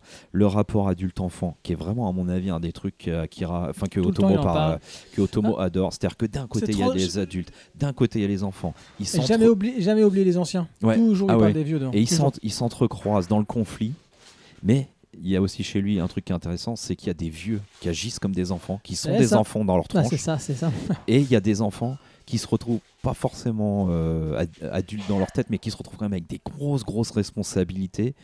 Et euh, bah ça, on l'a dans Domu, on l'a dans Akira. hein. Franchement, je trouve que c'est une de ses pattes.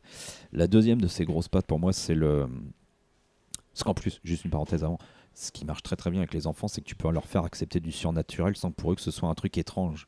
Parce qu'ils ont leur, euh, leur imagination qui leur fait accepter ça. Quoi. Et donc c'est génial de voir des enfants qui, de manière réaliste, vivent leur vie comme les adultes d'à côté, sauf qu'eux, ils ont intégré le, le surnaturel. Et dans Domu, c'est le, ah, ça passe à travers un duel qui est vraiment euh, très très bon. Et la grosse patte de, de la grosse touche à To- Otomo, c'est quand même euh, qu'à un moment donné, ça devient le chaos. quoi. C'est-à-dire qu'il y a tout qui vrille, la violence s'appelle la violence, les protagonistes euh, qui s'affrontent, c'est un déchaînement total. On ne retient plus les coups, il y a plus de, il y a plus, on gère plus la puissance. Et là, il y a tout qui vole. Et là, tous les bâtiments, ils prennent des claques. Et nous, quand on lit ça, c'est super beau à lire. Le découpage de l'action, il est terrible. La gravité elle vole en éclats, c'est terrible de chez terrible. Allez-y, quoi. Ouais, c'est pas, pas Avengers. Merci. Non, et puis, euh, qu'est-ce que je pourrais dire euh, ta, ta, ta? Oui, les petites fins chez Otomo, moi que j'aime bien, parce que il y a un calme toujours après la tempête. Mmh, Mais tu sens que c'est le calme avant la prochaine tempête. Mais on n'aura pas. Nous, L'histoire, s'arrête à un endroit, mais tu sens que ça continue derrière. Tout le, Voilà. le, le mal est jamais éteint. Le mal, il est toujours là. Il est, ils n'arrivent pas à l'éteindre complètement Bien sûr, et ça sûr. reviendra. Mais non, ça reviendra pas parce qu'il ne fera pas de deux. Mais c'est très très bien. Voilà. Avec ça, moi, après, il y en a je qui- dis. euh, après, il y en a qui rentrent aussi dans l'analyse euh, shintoïste de, de, Ah oui. de l'heure, hein, parce que nous On parle de télékinésie, voilà, parce que c'est ce qu'on ce qu'on qu'on a dans notre lecture euh, occidentale. Mais voilà, euh, le, le fait que toute personne peut devenir quelque part en se surpassant à un dieu, voilà, c'est profondément dans, dans le shintoïsme, et c'est plus ou moins ce que ce que nous amène aussi Otomo. Nico? Mais il a quand même une grande maîtrise, juste pour faire une dernière phrase, pour quand le surnaturel commence à exploser presque aux yeux de tous, enfin, commence à être visible parce que ça commence à empiéter sur tout le truc, il y en a qui continuent à agir. C'est pas qu'ils ils nient, hein, c'est qu'ils ne le voient pas et il a une maîtrise d'équilibre des genres pour arriver à ça, pour arriver à te mettre des, mecs qui se bastonnent, qui explosent des immeubles et des enquêteurs qui continuent à se dire ah ouais, c'est une canisation qui a pété ou un truc, qui continuent à réagir de manière rationnelle quoi. Et ça, euh, parce que nous, spectateurs, on voit tout. Ils nous donnent beaucoup à voir et les protagonistes, eux, ils voient pas tout. Et ça, ça marche très, très, très, très bien. Ouais, et alors, il faut rappeler pour ceux qui ne le savent pas que Katsuhiro Otomo a, a- a reçu par Angoulême, il y a deux ou trois ans, le prix justement du, du, du meilleur euh, euh, auteur, euh, Ouais. des meilleures œuvres pour Akira. Très Enfin, tardivement. 20 ans plus tard. Ouais. Après le Beans de l'année d'avant, avec. Euh... ils avaient fait voter euh, des gens qui ne connaissaient absolument rien au manga. Ouais. Il y avait quand même euh, Toriyama, Otomo, euh, enfin j'ai plus que des noms énormes comme ça, et ils ont voté pour un dessinateur euh, de, de Caricature. caricature. Ouais, non, mais ça, de toute façon, moi. Non, mais attends, minimise pas la caricature non plus. Enfin, Non, oui, on ça. est d'accord. C'est que les mecs d'Angoulême, les, les- les jurés, les Moi, machins, la plupart, il faut. Non, Bah, je suis désolé, soit Moi, il faut le les changer ou les cramer ou j'en sais rien, mais changer quoi. Parce que, non, Là, c'est la communauté manga qui parle. Quoi. Euh, non, mais c'est en fait le problème, c'est que euh, les, la plupart des gens qu'on voit là-dedans sont des gens qui sont déjà dans un parti pris total et complet. Et euh, pour la plupart, c'est leurs potes qui font gagner ou euh, la plupart des gens qui sont dans leur dans À la leur entourage. française. Voilà, ou les futures euh, grosses œuvres qu'il faut mettre en avant et qui vont faire gagner. Et sinon, le reste, non, il suffit de regarder historiquement, regarder les sorties, regarder les auteurs, regarder chez qui ils sont et les rapports qu'ils avaient avec les, les- les éditeurs à ce moment-là. Vous savez déjà Ah ouais. d'entrée quasiment qui c'est qui va gagner. C'est ça qui, qui m'agace. Enfin bref, euh, je vais me mettre une grosse communauté ado, mais je m'en fous parce que j'aime bien euh, me Ouais. mettre ado. Euh, même pas peur.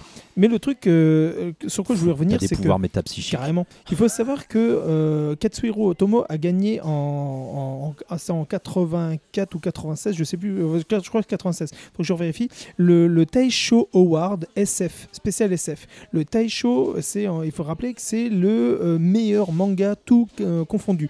Taisho SF, Taisho Bidule, Taisho Trucmuche, c'est à chaque fois par rapport au thème. Mais il a, il a gagné, je sais pas combien de prix, juste avec Domu, sans parler d'Akira.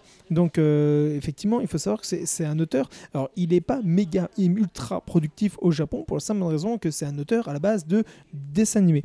Il s'occupe d'abord de ses dessins animés avant de faire ses œuvres. C'est pour ça qu'il en fait peu et quand il en fait, c'est quand il n'a pas de travail. Par exemple, Akira, il l'a écrit entre deux grandes périodes où il n'avait quasiment pas de job au Japon. Il était quasiment, bah, il était presque chômeur.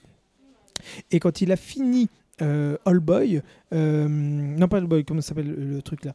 Pas Steam Boy, c'était avant, c'était Memories et après c'était Steam Boy, c'est ça. hein voilà. Donc il a fait Memories et avec ce qu'il avait gagné par rapport à ça, euh, il s'est retrouvé à ne plus rien avoir pendant des années et se retrouver à être déficit. Il avait même failli fermer son studio et euh, arrêter carrément la BD, le manga, le dessin animé. Il a failli tout arrêter.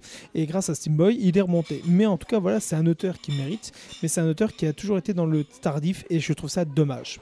Donc voilà, c'est la petite euh, conclusion.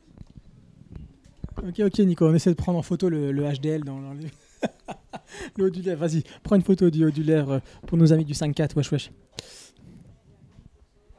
Bah oui, parce que ça, c'est une vraie barre. Une vraie barre d'immeuble. Ok. C'est bon pour Otomo Parce que c'est vrai qu'on voilà, faut qu'on avance, les gars. Hein, Oui, juste euh, comme on le dit des fois, souvent sur les, les, les auteurs plus anciens, quoi, si vous êtes plus jeune, n'ayez pas peur parce que c'est pas la mode ou je sais pas quoi. Parce que là, franchement, vous ça- allez lire du moderne, hein, là, c'est sûr. Ça, c'est c'est- voilà, il n'y a aucun, aucun souci. Après, le seul souci, c'est que c'est Il faut le introuvable. trouver, ouais. Ah, pas cher. Et ça si vous arrive. voulez- moi je vous conseille aussi, si vous voulez voir Domo ou avoir un truc dans cette ambiance mais un peu plus décontracté et toujours aussi drôle, regardez Runjin Z. Vous me l'avez souvent entendu parler, euh, prononcer ce, ce titre, mais regardez-le. Si vous aimez Akira, si vous avez déjà lu Domo ou que vous avez envie de le lire, regardez aussi le dessin animé Runjin Z.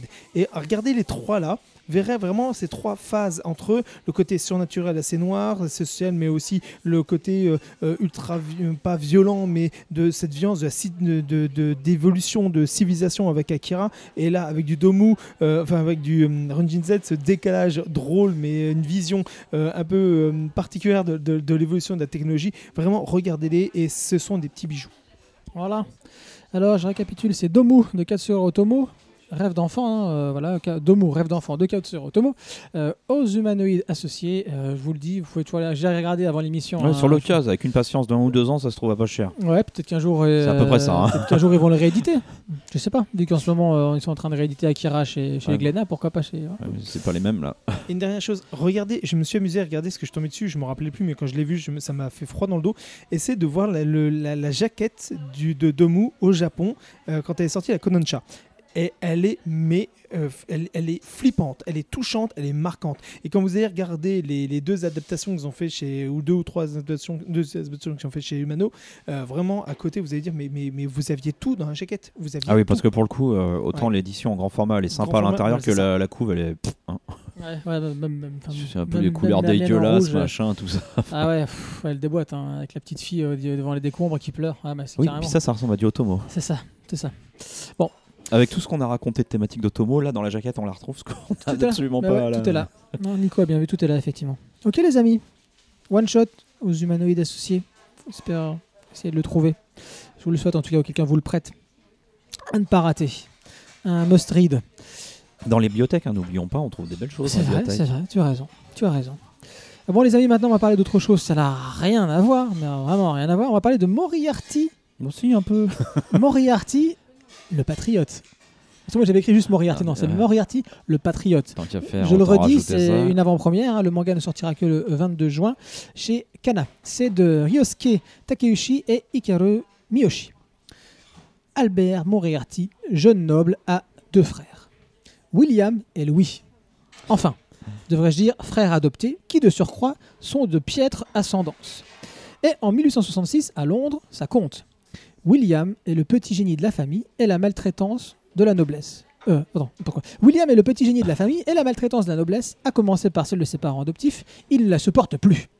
C'est ainsi qu'il va déguiser leur assassinat carrément, afin d'hériter de leur richesse et de financer sa lutte contre la, euh, contre la classe dominante.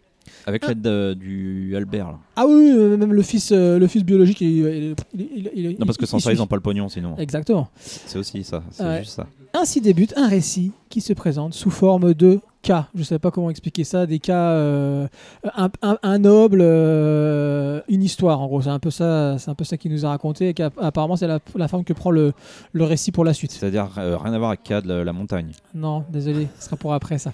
Non, mais tant mieux. Rappelons que c'est du dessinateur de Psychopass, euh, pas le pas le pas hein, qui est génial, mais Psychopass euh, inspecteur Takane Tsu- Tsunemori, c'est euh, un spin-off qu'ils ont fait chez chez Kana, qui est plutôt joli. Ah, c'est beau, c'est bien dessiné. hein. et du scénariste de All You Need Is Kill. Merci, qui est euh, bah, l'adaptation de Edge of Tomorrow. Euh, le Non, film- c'est l'inverse. C'est Edge of Tomorrow qui est l'adaptation de. Non, mais c'est l'adaptation d'un roman, pas du manga à la base. Ah, je pensais que le film était tiré du manga. moi. Et non. je trouvais ça bizarre d'ailleurs. roman- Ok, je comprends roman mieux. et du roman, donc il y a le, il y a le- le Ok. manga et euh, le film. Ça me- voilà. Ah bah je comprends Et mieux. les deux, les deux sont très bien. Peut-être même le roman d'ailleurs. D'ailleurs, le roman qui a fait un carton était aux États-Unis et c'est une adaptation libre du roman. Si vous regardez le, le film, ce ne sera pas du tout le roman. C'est Oui. une adaptation libre américaine du roman. Si vous voulez vraiment avoir une adaptation assez fidèle du roman, lisez All You Need Is Kill chez Kazé. Là, effectivement, Oui. vous verrez vraiment l'adaptation beaucoup plus forte. Et c'est fait par l'auteur de euh, Death Note qui le fait, Obata. Donc ouais, dessinateur, dessinateur. dessinateur. Et c'est vraiment à, à voir. Et c'est si Ah vous oui. avez regardé Edge of. Tomorrow en disant Euh, non, j'ai pas trop aimé, regardez All You Need Is Kill, vous verrez le même principe d'histoire, mais complètement différent dans un point de vue et dans la vision. Un poil mieux que le film, mais le film est pas dégueulasse non plus. Non, pas non plus, non, non. Vraiment, ça reprend les Mais codes oui, du le jeu vidéo. est C'est un vraiment peu- ça. est mieux, les ouais. codes du jeu vidéo, tu die and retry, tu, tu meurs et tu recommences.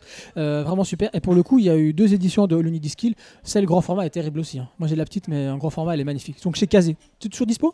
Non, la, la grande version n'existe plus, la petite oui. Et c'est dommage parce que la grande, c'était un de mes coups de cœur en, en tant qu'intégrale avec euh, euh, Dédale. C'était les- vraiment les deux qui méritaient vraiment le- de les avoir. Et vraiment, ça méritait. Et malheureusement, n'existe plus. Mais les deux petits formats existent sans aucun problème. Ça, c'est le podcast euh, Louis la Brocante quoi. Tu m'étonnes.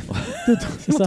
Deux titres qu'on trouve pas. Enfin, si, on le trouve. Lonely Skill, on le trouve, comme il l'a dit, en deux tomes euh, normaux hein, chez, chez Kazé. Allez-y, c'est du bon. Donc voilà, c'est le, le- le scénariste de Lonely Skill qui a fait Moriarty, parce qu'on parle de Moriarty. Je le patriote.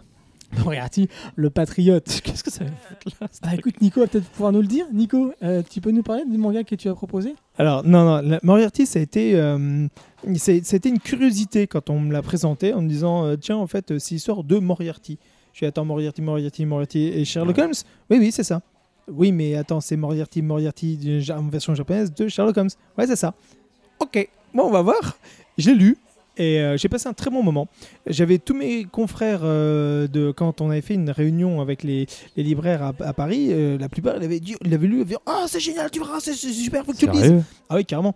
Et je me suis dit, bon, bah écoute, je ne l'ai pas encore lu, euh, faudra que je le lise. À chaque fois, je demandais, tout le monde me disait, c'est génial. Parce qu'effectivement, on a été invité par Cana, donc on a, on a parlé, qu'ils nous ont souvent posé la question, alors en fait, Moriarty, vous en avez pensé quoi? Donc moi, je ne l'avais pas encore lu à l'époque. Et euh, je me suis dit, ouais, bah, à, voir, tout le monde m'en parlait, m'en parlait, m'en parlait. Et je l'ai lu. Alors, euh, mis à part quelques petits clichés et euh, facilités scénaristiques, en soi, si, c'est une bonne série. Euh, c'est J'arriverai pas à dire si c'est un. Enfin, si c'est un, un seinen, mais c'est un seinen shonen, mais en même temps. Voilà, je, je pense que mes collègues. euh, Darkana. oh, voilà, c'est du Darkana. Euh, Mais, mais le problème de, de ce Darkana, c'est que tu mets tout dedans.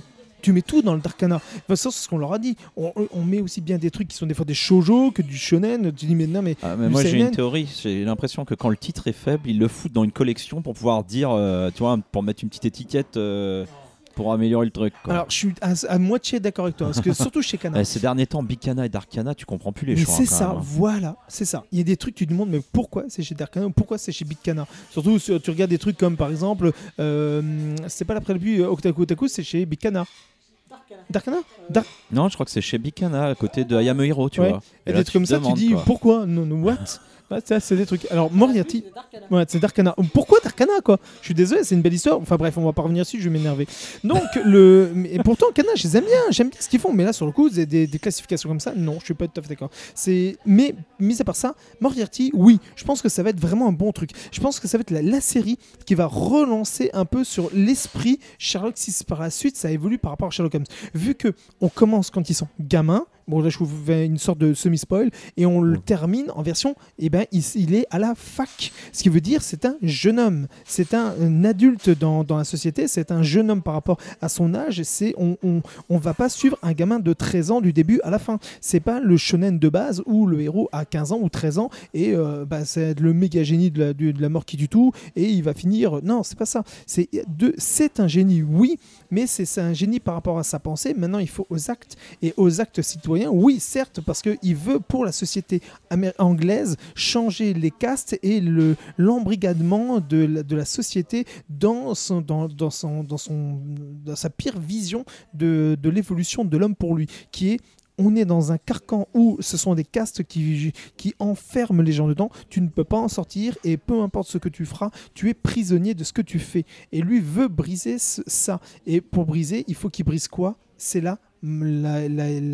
l'aristocratie. et pour briser l'aristocratie, eh ben, que, de mieux que tuer sa famille adoptive, récupérer le pognon de la famille et se faire passer pour le fils euh, euh, officiel, parce qu'il va changer de nom, il va changer de machin, il va prendre la place de l'un de, d'un de ses frères. De toute façon, c'est ce qu'il fait dès le début. hein. Tout le monde pense que c'est l'un des, des frères euh, officiels de la famille, sauf que lui, voilà. C'est, Quoi de mieux que de devenir ce que tu détestais D'ailleurs, j'ai bien aimé le- le- l'entrée en matière. Justement, où tu penses bah, qu'il est habillé comme un noble au début.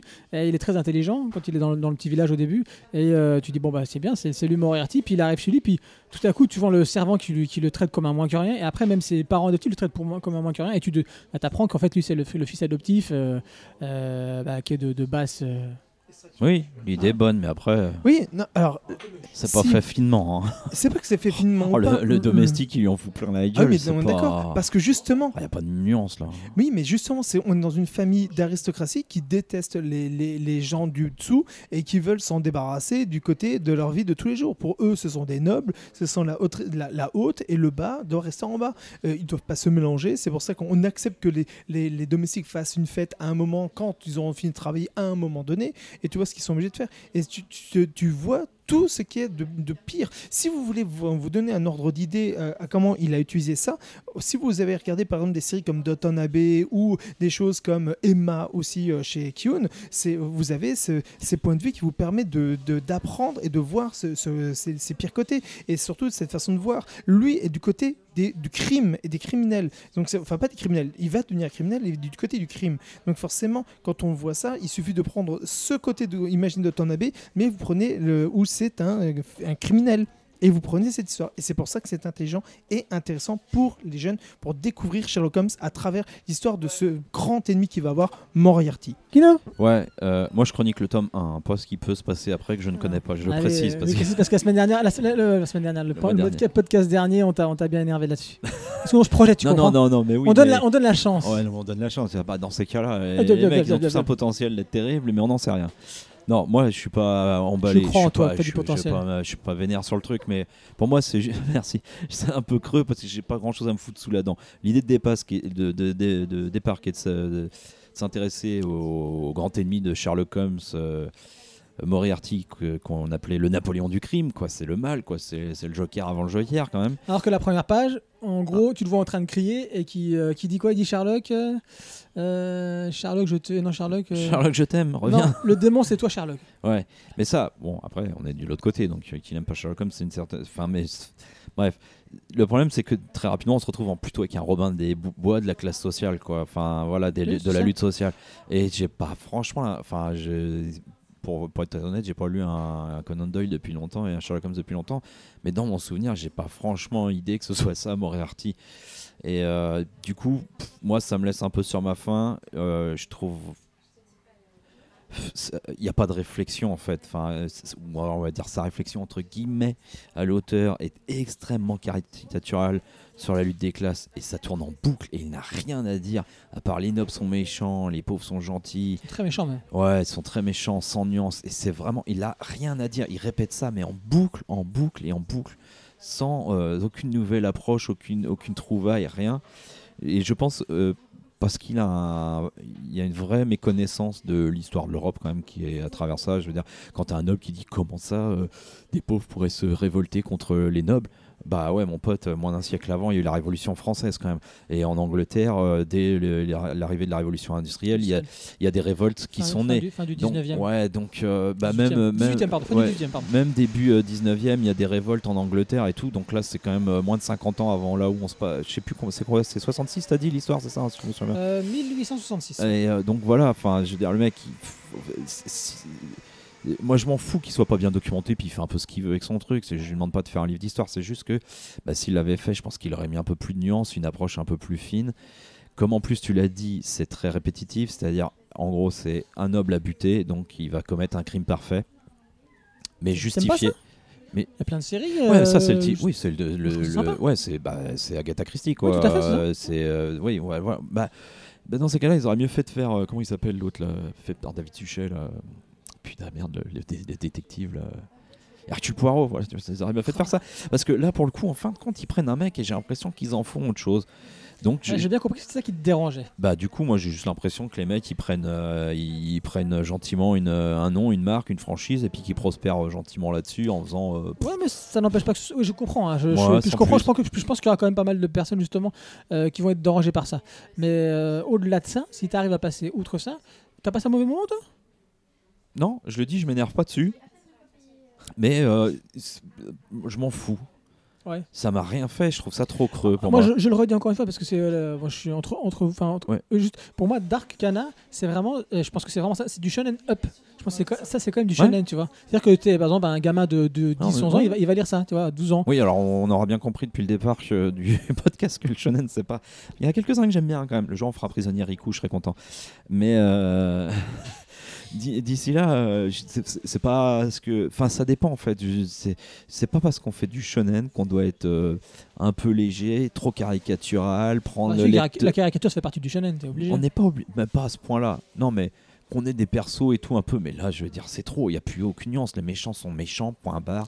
Donc ça justifie, 80? ça justifie le meurtre du mec. la Ouais, hein, mais les années 80, Je rigole, je c'était pas que ça hein, quand même. hein. Non, il n'y a pas que ça. C'est qu'on te présente quand même que c'est Moriarty. Moriarty est le plus grand ennemi, euh, le plus grand criminel au monde Ah, qui été C'est pas le cas là. Ça, c'est le plus Non. grand justicier au monde là. Ah, En fait, il a. Ouais, mais c'est non, Sherlock Holmes, hein, le, le justicier à cette époque-là. oui, il n'y a pas que ça. C'est que lui justifie ses crimes par rapport à la vision globale qu'il a. Il, lui, pour lui, il est noble. Mais quand tu, on voit son, son, son de départ, tu regardes où est-ce qu'il est né. Il est dans un orphelinat, comme ils ont tous été abandonnés là. Ils ont tous. euh, c'est limite, ils sont lobotomisés par une pensée dès le début quand tu les vois quand Oui, ils sont mais là. on est d'accord qu'une enquête, enfin pas, pardon, c'est pas une enquête, mais un meurtre pourrait être lié à autre chose de temps en temps. Tout à fait. Mais il n'y a pas que ça. Il, il le dit, il est consultant privé de- des criminels. Lui, il est en train de monter son- sa boîte euh, pour mon- aider les futurs criminels et monter ce truc-là. Oui. Il monte son équipe. Ce sont des jeunes pro- Oui, ça, je pense que ça va être bien dans la de- suite, De, criminels qui sont en train de, de La- monter la au fur et à là, mesure. oui, elle est Et c'est intéressante. pour ça que voilà, c'est en train de devenir ce qui va amener à être plus tard. Si on va par là, c'est comme si tu avais Arsène Lupin qui va monter sa propre équipe avec euh, les, les jeunes filles qu'il va draguer ou les mecs qu'il va avoir dans son groupe ou comme tu, tu vas voilà, à chaque fois les ennemis jurés ou les certains voleurs que tu vas avoir. Il faut bien commencer par un déparrage. Et là, c'est Ouais, le démarrage, c'est- c'est sa vie. Moi, je l'ai pris comme ça. C'est pour ça que moi, j'attends qu'une seule chose, c'est quand on va avoir le côté, un moment ou un autre, il il y aura-t-il une interaction avec Sherlock Holmes Bah, je suis d'accord, c'est pour ça que j'ai dit je critique le. notamment, c'est quand pour on ça voit que la première page, il faut. Ouais, c'est pour ça que je dis je critique bien le, enfin, voilà, le volume 1 et pas la suite. Je sais pas ce que ça peut donner derrière, mais par contre, j'ai quand même peur parce qu'il y a quand même des mangas qui sont très typés comme ça. C'est-à-dire, euh, enfin voilà, on répète un schéma, on répète un schéma, on répète un schéma. Bah, D'ailleurs, euh, le, comment il s'appelle Conan, là. voilà. Euh, et du coup, euh, c'est pas dit qu'on nous le fasse pas miroiter pendant longtemps et que pendant ce temps-là, on se tape les trucs là comme ça un peu. Un petit peu relou. Et juste pour finir, hein, euh, le mois dernier, euh, on a écharpé les shoujo sur, le, sur la forme. Franchement, pour moi, il n'y a pas mieux là. C'est vraiment, on a un trait stéréotypé à la mode. Oui. Le découpage, il est pas plus ouf que ça. Non. Euh, tu sens quand même qu'il y a des mecs qui font les persos, des mecs qui font les Oui. décors. C'est, c'est pas, et voilà, la cohérence, elle est moyenne. Et c'est un détail à la con, mais je le dis parce que Ah. mais ça Alors, sert. Après les sourcils au-dessus des yeux, Ouais, non, mais le chapeau. Ouais, ouais. Putain, mais son perso, dès qu'il porte un chapeau, c'est ridicule. Le chapeau, il est, il est pas bien, il est pas bien placé. Le mec, il a euh, 20 cm trop haut, quoi, son chapeau, quoi. D'accord. Et, et puis ils se ressemblent tous quand même, quoi. Oh, oh. Oh, si, quand même, hein, moi je trouve. hein. Non, mais comme bon. en plus, ils ont tous les- le même costume stéréotypé de l'époque. Ouais, pff, non, enfin, franchement, bah, voilà, pas plus emballé que ça. Ah, on peut le vendre au CDI quand même, ça, je pense. S'est dit, pourquoi Ah oui, Nico, je pense Ah va non, pas au parce que, CDI. parce que Moriarty, parce Bah que oui. littérature derrière. Bah Bah, oui. Surtout pas, aller lire les bouquins, ils sont vachement moins mieux que ça. Et puis c'est pas parce que c'est du classique ancien qu'on s'emmerde. hein. C'est bien. Bien sûr, bien sûr, bien sûr. Donc Non, mais en fait, même, je rappelle quand même que l'intérêt de Sherlock Holmes, c'est l'invention d'une euh, d'une euh, d'une d'un- d'un- d'une enquête moderne, voilà, avec les empreintes, les choses comme ça. C'était ça qui était intéressant. Que là, je pense qu'on va un peu tout perdre quand même. Oui. Pour le crime parfait, mais le crime parfait. euh, Le crime parfait, parfait. Moriarty de Ryosuke Takeuchi et Hikaru Miyoshi chez Kana, Dark Kana, le 22 juin. Il y a un, donc un, un premier tome qui sort le, le 22 juin. Il y en a 5 au Japon pour l'instant. Ok les amis? Si, ok. Et maintenant, nous allons changer de ciel. Car nous allons sous un ciel nouveau. De Kei Fuji et Kokoro Hirai. Kokoro. C'est un recueil de quatre histoires courtes euh, où l'on suit les parents de euh, Ryota. Ryota qui, qui s'est installé depuis euh, 20 ans à Tokyo et il a ouvert un coffee shop qui cartonne. C'est pas le Kensington, mais ça aurait pu. Ses parents, ses vieux parents, dont le père, le papa est pêcheur et la maman bah, tient aussi un petit restaurant, décident de quitter leur campagne, restaurant et pêche. Pourquoi? Bah, à la base, c'est pour aller euh, bah, voir leur fils et la, la, la la belle-fille qui, vient de, de- Ils sont morts tous les deux dans un accident. Donc il reste les enfants tout seuls. Et à la base, ils y vont pour ça. Et en se rendant dans le coffee shop de leur euh, défunt fils, ils vont décider de le reprendre et d'essayer de le faire revivre. Donc euh, je dis bien, c'est un T'as recueil. réussi à faire un truc à peu près clair par rapport à ce qu'on lit. En fait, en fait, pourquoi, je te- pourquoi? Parce que donc après j'ai lu l'interview quand même des, des, des auteurs et tout ça. Et euh, donc à la base c'est un webcomics, encore une fois, comme euh, comme Otaku Otaku. C'est un webcomics. Euh, et à la base, eux ils présentent vraiment ça comme quatre histoires. Les deux premiers chapitres, c'est une histoire. C'est pour ça qu'on compre- on comprenait pas le lien avec l'histoire de baseball, tu vois? Parce que le concept. Et c'est un, pour moi un des défauts. Et pourtant, Kiyun est très bon là-dedans. Peut-être c'est moi qui ai mal compris, je ne sais pas, mais apparemment non, parce que Nico, euh, Kino aussi a eu la même réaction c'est qu'on pense que c'est une seule et même histoire. Et à un moment donné, il te parle d'une histoire de baseball, de deux baseballeurs, et tu comprends pas très bien pourquoi. Donc voilà apparemment le pourquoi du comment, c'est que les deux premiers chapitres, c'est une histoire qui se termine là. Ensuite, tu as l'histoire des de trucs de baseball, et après, tu as encore euh, deux, euh, deux autres histoires. Voilà. Qu'est-ce que je peux dire? Qu'est-ce que je peux dire là-dessus? Donc, c'est initialement, c'est publié comme je vous l'ai dit en ligne, c'est un webcomics. Il y a eu un million de vues pour les deux premières histoires. Donc, enfin, la, première histoire qui est en deux chapitres. En 4 jours, 1 million de vues. Donc ça a fait un, un- un véritable carton. Euh, et pour moi, je vais les tous, mais pour moi, c'est à mon avis de, là d'où vient la faiblesse. Le scénariste à la base n'est pas un scénariste. Euh, on- dis scénariste multifacette, mais c'est un mec qui est diplômé en économie à la base. Il est le vice-président d'une société de marketing et il lance une plateforme de création de mangas et de vidéos. Euh, et c'est Et comme là, ça- donne envie. eh oui, et c'est comme ça qu'il va faire la rencontre en fait de celle qui va devenir sa dessinatrice fétiche qui s'appelle Kokoro Hirai dont j'ai parlé tout à l'heure Kokoro, Kokoro. Euh, et qui se dit influencé et là pour le coup je peux pas dire que c'est faux parce que c'est vrai qu'il y a des planches euh, c'est très ressemblant bah, par Akira par Black Sad et par Mobius Oui, tant qu'à faire. Mais alors, on en est loin. hein. Ah, au niveau du je parle, je parle de la dessinatrice hein. Ouais, faut vraiment lire l'interview pour le trouver, hein, le, le lien. Ouais, mais par contre, à un moment donné, il y a des, une fameuse double page avec un visage d'ancien, où là, quand on ouvre ça et qu'on ouvre à côté Ouais, euh, oui, Domu, d'accord, si, ouais, bah si, oui, si, oui. si, il y, a- un gros. Tu sens vraiment qu'elle s'est. Énormément euh, inspiré. c'est Par faire un ancien en double page, il y a pas les planches d'avant, les planches d'après et tout ça. hein. Je suis d'accord. Pour, enfin, voilà, pour revenir pour, pour moi, ce qui est le véritable problème de cette œuvre, c'est le scénario. Parce que le mec ne sait pas écrire un scénario. Euh, bon, il y a des gens qui n'ont pas eu de formation plus que ça et qui, arrivent, bah, c'est comme ça, hein, gens qui arrivent à, décrypter, décrypter et à, déchiffrer, si je puis dire, les, codes euh, d'un scénario et qui arrivent après à les retranscrire, à avoir les, les transcender. Là, le mec, il ne sait pas écrire un scénario. Tout se bouscule, tu, c'est, c'est une véritable catastrophe. Tu passes d'un sentiment à un autre, d'une, d'un- d'un axe- d'une action à une autre. C'est, euh, pff, c'est vraiment mal, mal, mal, vraiment mal euh, euh, exécuté. Euh, et c'est marrant parce qu'après, quand tu lis aussi l'interview, tu vois que Kokoro, la dessinatrice, elle pensait que ça allait s'arrêter au bout de deux- des deux premiers chapitres. Pour elle, l'histoire était terminée. Et c'est le mec, le scén- enfin, disons scénariste, qui est venu, qui lui a proposé de faire la suite. Au début, il dit non, non, pour moi c'est terminé, j'ai pas envie de faire la suite parce Ouais, qu'apparemment, y elle, a elle un fort caractère. comme ça, ça peut pas finir Voilà, bien. c'est ça. Et, euh, et donc voilà, donc ils ont quand même décidé de faire euh, trois autres histoires. Et ça donne ce que ça donne. Il y en a des très bons. Moi, j'aime bien la fin. Enfin, la fin. Il y a- c'est- pour le coup, il n'y a pas de spoil. hein.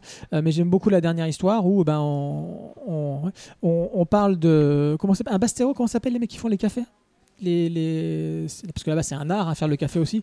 Enfin, ils, ils apprennent auprès d'Italiens. Un bassero, un. oh, je- c'est super connu comme mot, ceux qui font des, des su- des super cafés. Barista, bah oui, un barista.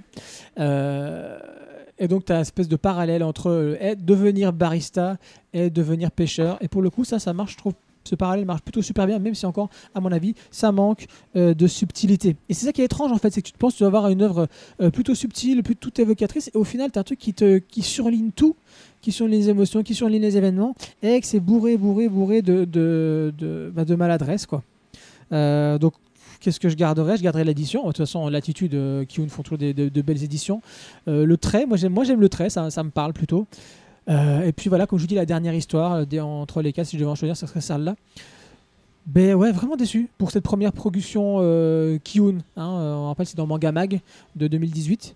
Euh, Il y a Momo, le petit oiseau pour les enfants, il y a ça. Il y a Lost Children qui va sortir et puis Cloud et oui Noise, oui Noise de Tui Tsui euh, qui va arriver. Donc y avait- Surtout. Et surtout. Voilà, donc, là, on sait- on sous un ciel nouveau, avec voilà, sous un ciel nouveau. Bah Coco déçu. Coco déçu. Ah, euh, comment ça oh, Nico, Nico, vas-y.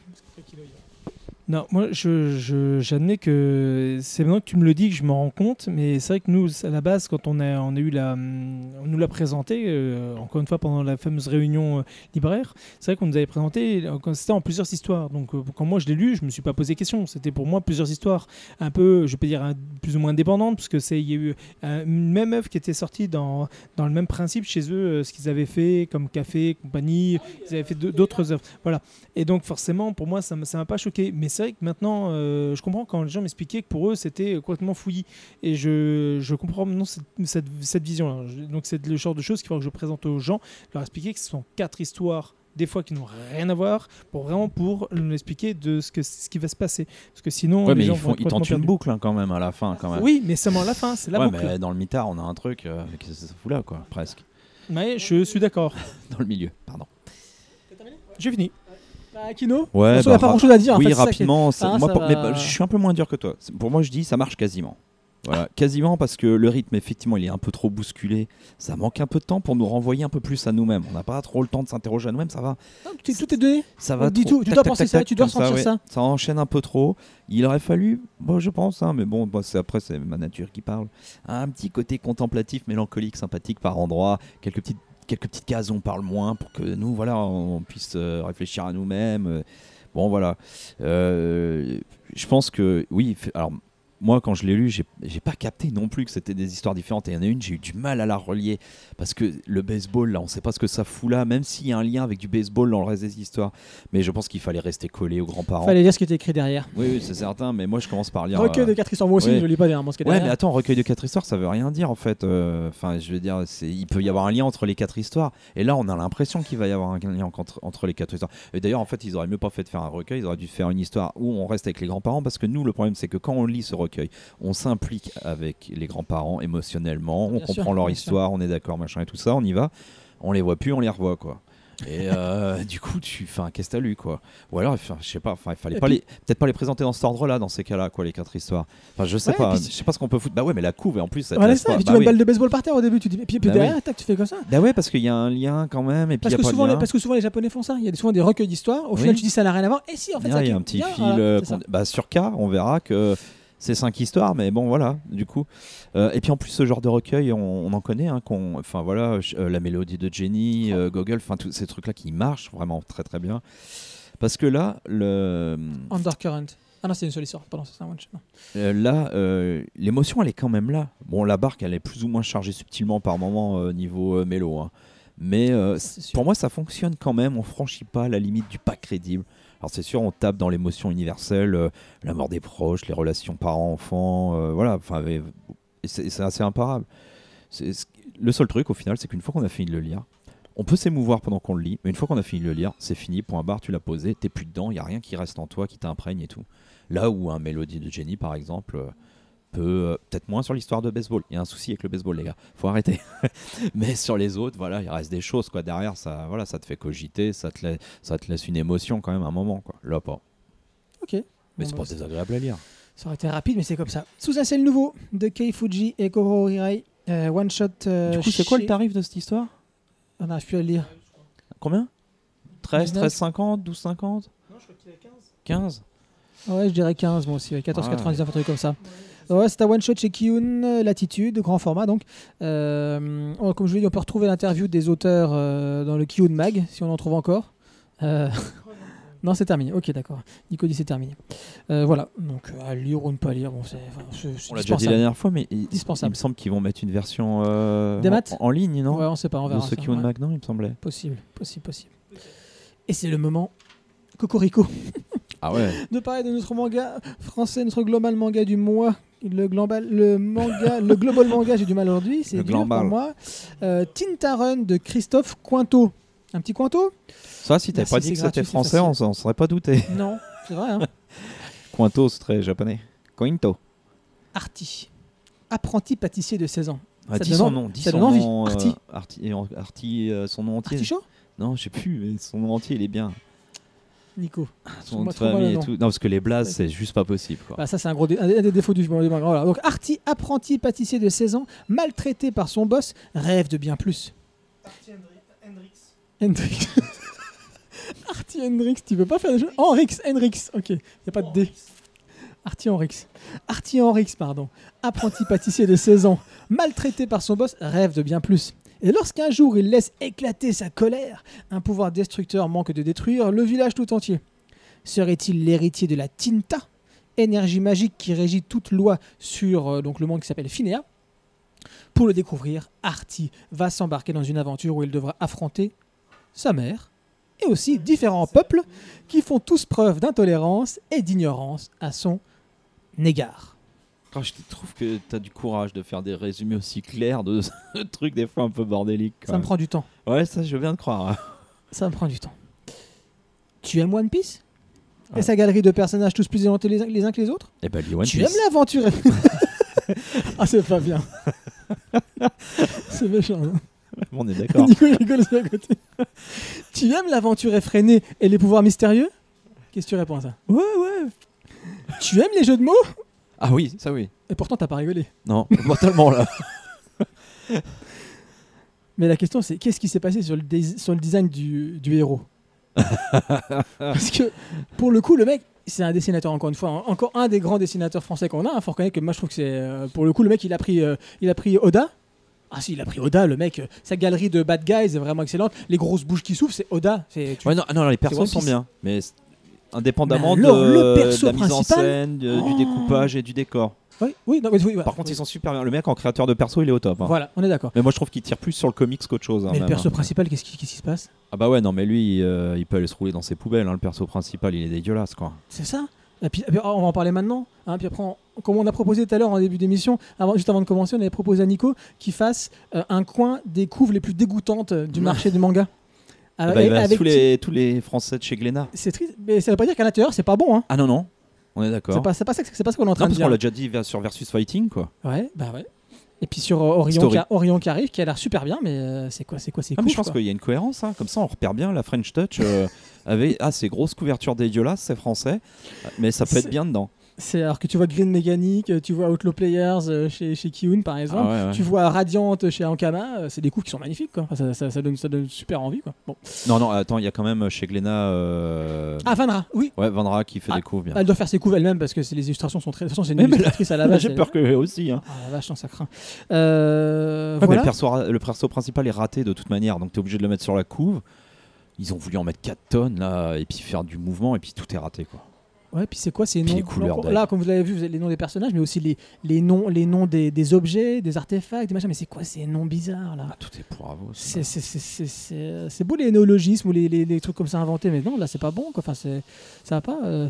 Après, après euh, euh, parce que là on a l'impression que j'ai détesté, euh, mais pas du tout. hein, vraiment pas, en fait, j'ai pas passé un mauvais On moment. n'a pas franchement l'impression que t'es aimé en tout cas. j'ai pas passé un mauvais moment. Euh, comme je l'ai dit, je trouve que le mec il est très doué euh, au niveau du cara design, sauf son cara design per- euh, de, de personnage Au principal, revoir. complètement raté. Euh, la relation à la maman est très marrant. Moi j'aime beaucoup sa relation avec sa maman. Euh, après, on est encore dans un cas, cas d'école où tu as un mangaka français qui essaie d'imiter son maître, en l'occurrence ici Oda japonais.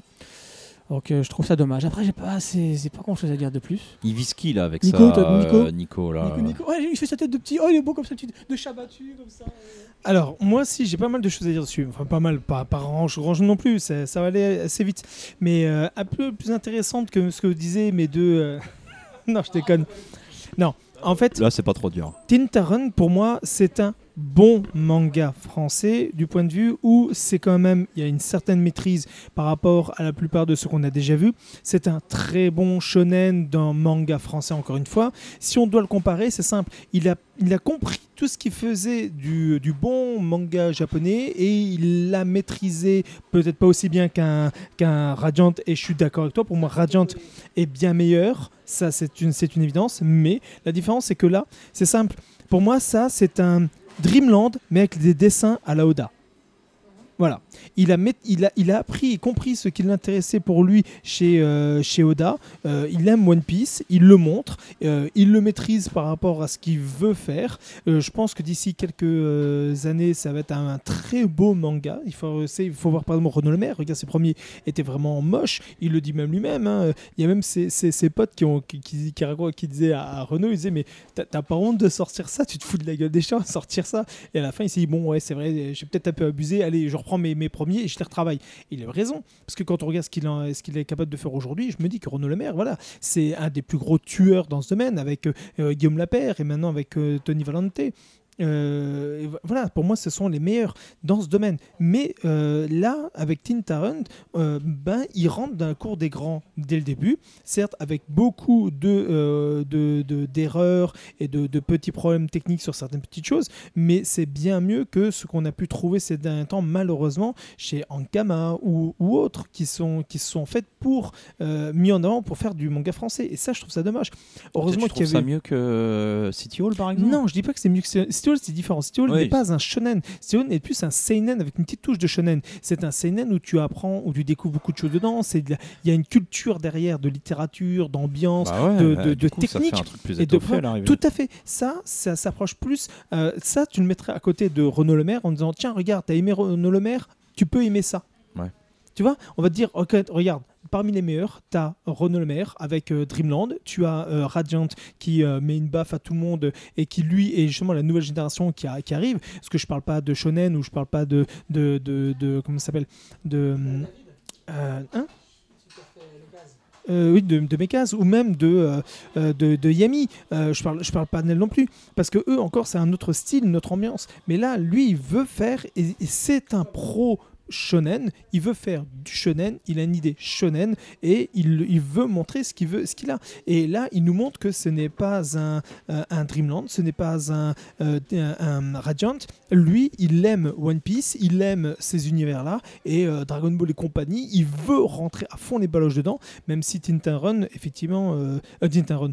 Euh, c'est un pur One Piece, on est d'accord aussi. Mais là, il le fait de manière à la Renaud Le Maire. Ouais, c'est quand dessus. on a lu les autres qu'on passe à celui-là quand même. hein. On- je suis assez d'accord pour ça, parce que les autres ont réussi à marquer ça. Que lui, il, il a trouvé une petite idée, il rentre dedans avec ça, certes ses forces et ses faiblesses, mais très sincèrement, je pense que d'ici quelques temps, il va faire un très beau truc. Parce que dès le début, et en regardant, en montrant aux gens, tu, tu tournes les pages, les gens te disent Ah putain, c'est du One Piece. Fait ouais, c'est du One Piece, totalement. C'est du One Piece. Mais la couve est dégueulasse, je suis d'accord avec toi. Et c'est ça qui est dommage. Mais par contre, je suis désolé, à côté de toutes les autres couves qu'on a, on a enfin quelque chose de dynamique, on a enfin un décor, on a enfin un truc. Tu regardes les premiers One Piece, euh, je suis désolé, mais c'est moche. C'est aussi moche, voire plus moche que ça sur certains trucs. C'est moins fouillis, on est d'accord. Là, c'est un peu fouillis, mais au moins pour une fois qu'on a un peu de dynamisme et d'ambiance, voilà, autant en profiter. Et ça, c'est quelque chose qui nous manquait. Voilà. Et là, c'est pour ça que Tintaron, oui, il nous a créé quelque chose. Tu regardes même la fin, la dernière cage, la, la, couve avec ses petits, ses traits, ses ambiances, tout ça. Mais il, il- voilà, il l'a. Maintenant, il faut lui laisser, je pense, vraiment se développer. Et ça, c'est donné pour être un très bon shonen pure souche à la française où, tu, où on pourra dire voilà on n'a rien à envier aux japonais. Regardez voilà ce qu'on fait. Et ça entre ça entre Radiant et, euh, Dreamland voilà on va avoir une baffe. Maintenant et celui que j'attends qui risque de mettre tous les autres aussi une baffe incroyable c'est euh, euh, Guillaume Lapère qui va oui il vient à avec un beau projet. Attendez-le au tournant parce que quand il va arriver ça va faire très mal mais très très très très mal c'est pour ça que avant qu'il arrive il faut impérativement qu'il fasse sa place son trou et qu'il qu'il montre ce qu'il est capable de faire et avec Tintaron c'est un très bon démarrage il, il a encore des faiblesses oui c'est vrai mais c'est un très très bon démarrage c'est un bon shonen oui J'aime bien terminer comme ça. Oui. Moi, j'aurais juste shonen envie de Oui. dire parce C'est que c'est un problème. Non. ouais. c'est ça. Oui. Oui. Euh, Nico, euh, Kino. Puis jamais il nous, il saura Ah, qui on est. Hein. C'est pas que- bah, essayez d'animer le truc avec des mecs qui s'appellent pas quasiment pareil, avec juste les lettres, les lettres qui changent d'ordre. Non, la seule chose qui change, c'est que moi, ce que j'ai sur la tête, lui, il l'a en- il est au niveau de la barbe. toi, c'est vice versa. Moi, ce que j'ai Voilà. là, donc pas grand chose, il l'a au-dessus. Donc, toi, c'est à peu près ça. Voilà. Lui, ça s'écrit qu'un T et moi avec un D. Bon, allez, vas-y, vas-y, vas-y. là. Euh, ouais, non, On a, encore un gros, un euh, ouais, gros- un gros manga à- comme souvent dans les productions françaises, d'ailleurs, c'est pas que euh, propre au manga, c'est encore pire chez au cinéma.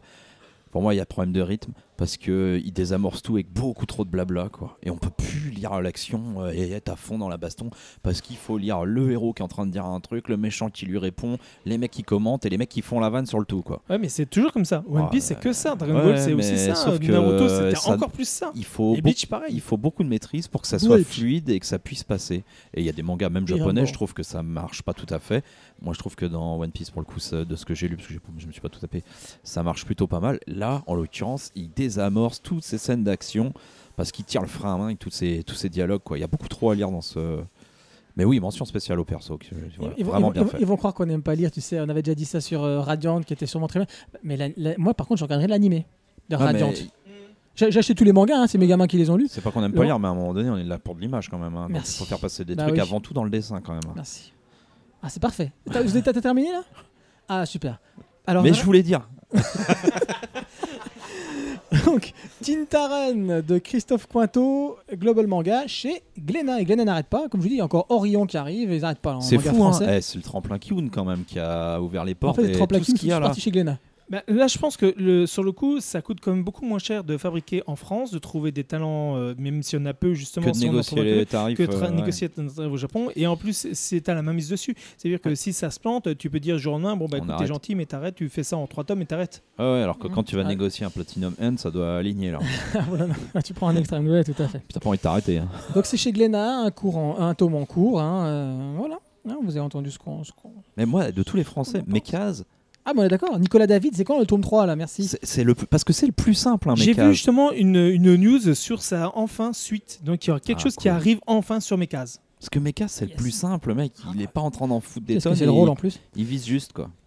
Les amis, maintenant ça va devenir très sérieux. On va terminer là-dessus. On va terminer avec K. Ok. Oui, mais je fais exprès.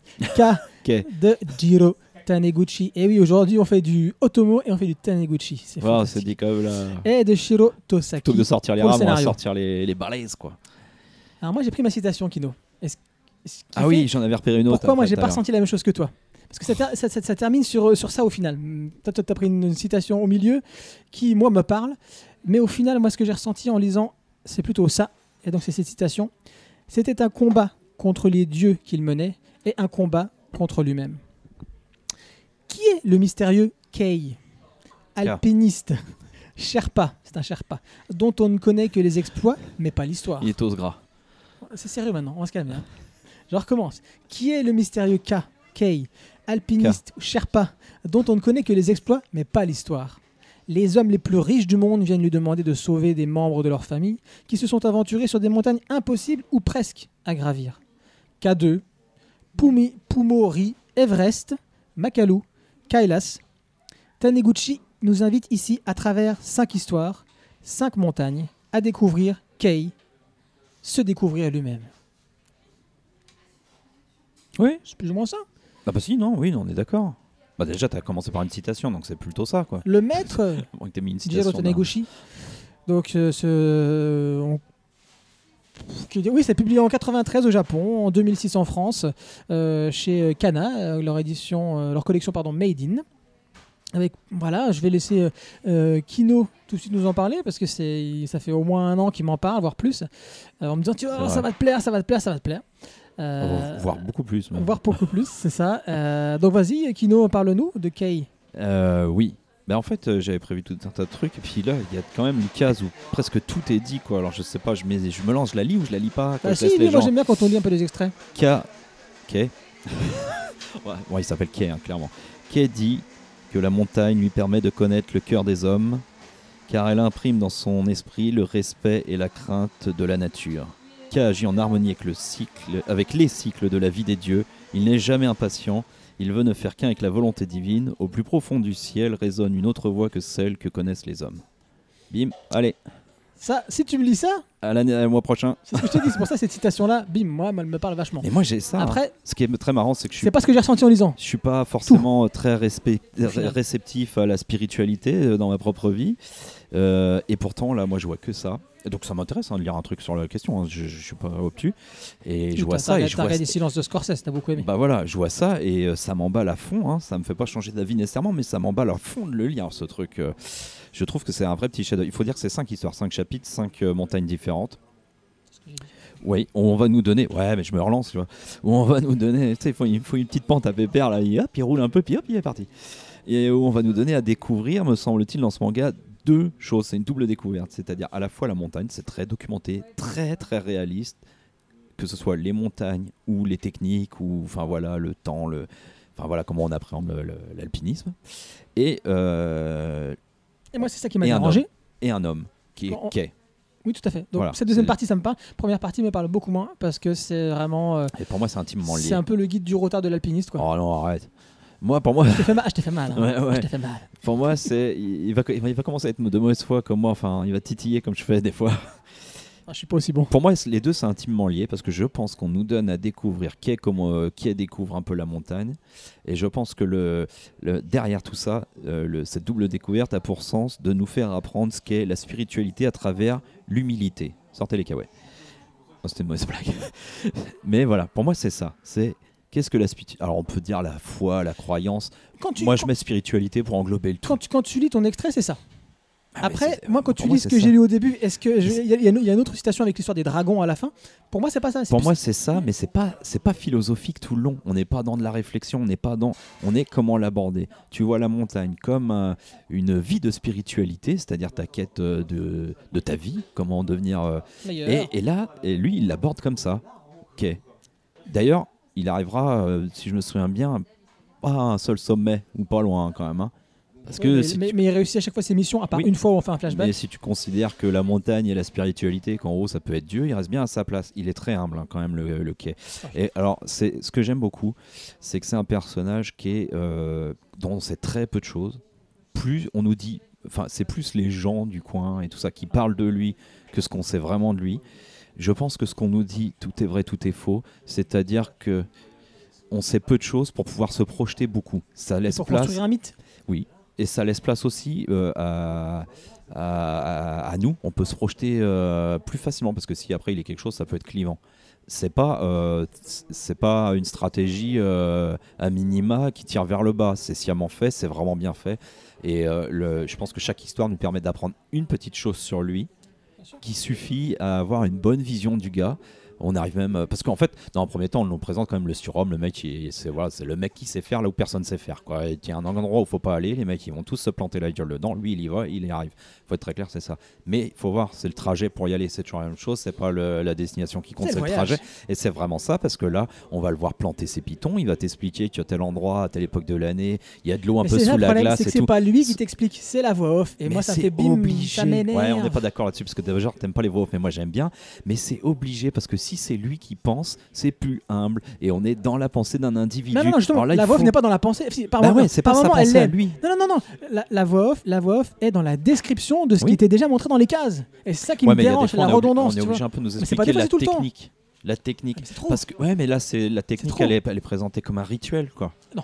Pour moi, Ah, c'est ça. Non, non, non. Si, si- si, non, c'est- pour moi, a- la, voix off, le narrateur n'est pas, est pas c'est du tout ce ce point de vue-là. c'est ce qu'il y a à faire pour, euh, pour, pour atteindre le. pour- enfin, c'est ce qu'il y a à faire pour faire le chemin quoi. Alors, quand on t'explique toutes les réactions chimiques, machin. que- Oui. Mais à l'image, on le voit déjà. Pourquoi Mais tu ça- me le dis Mais pas.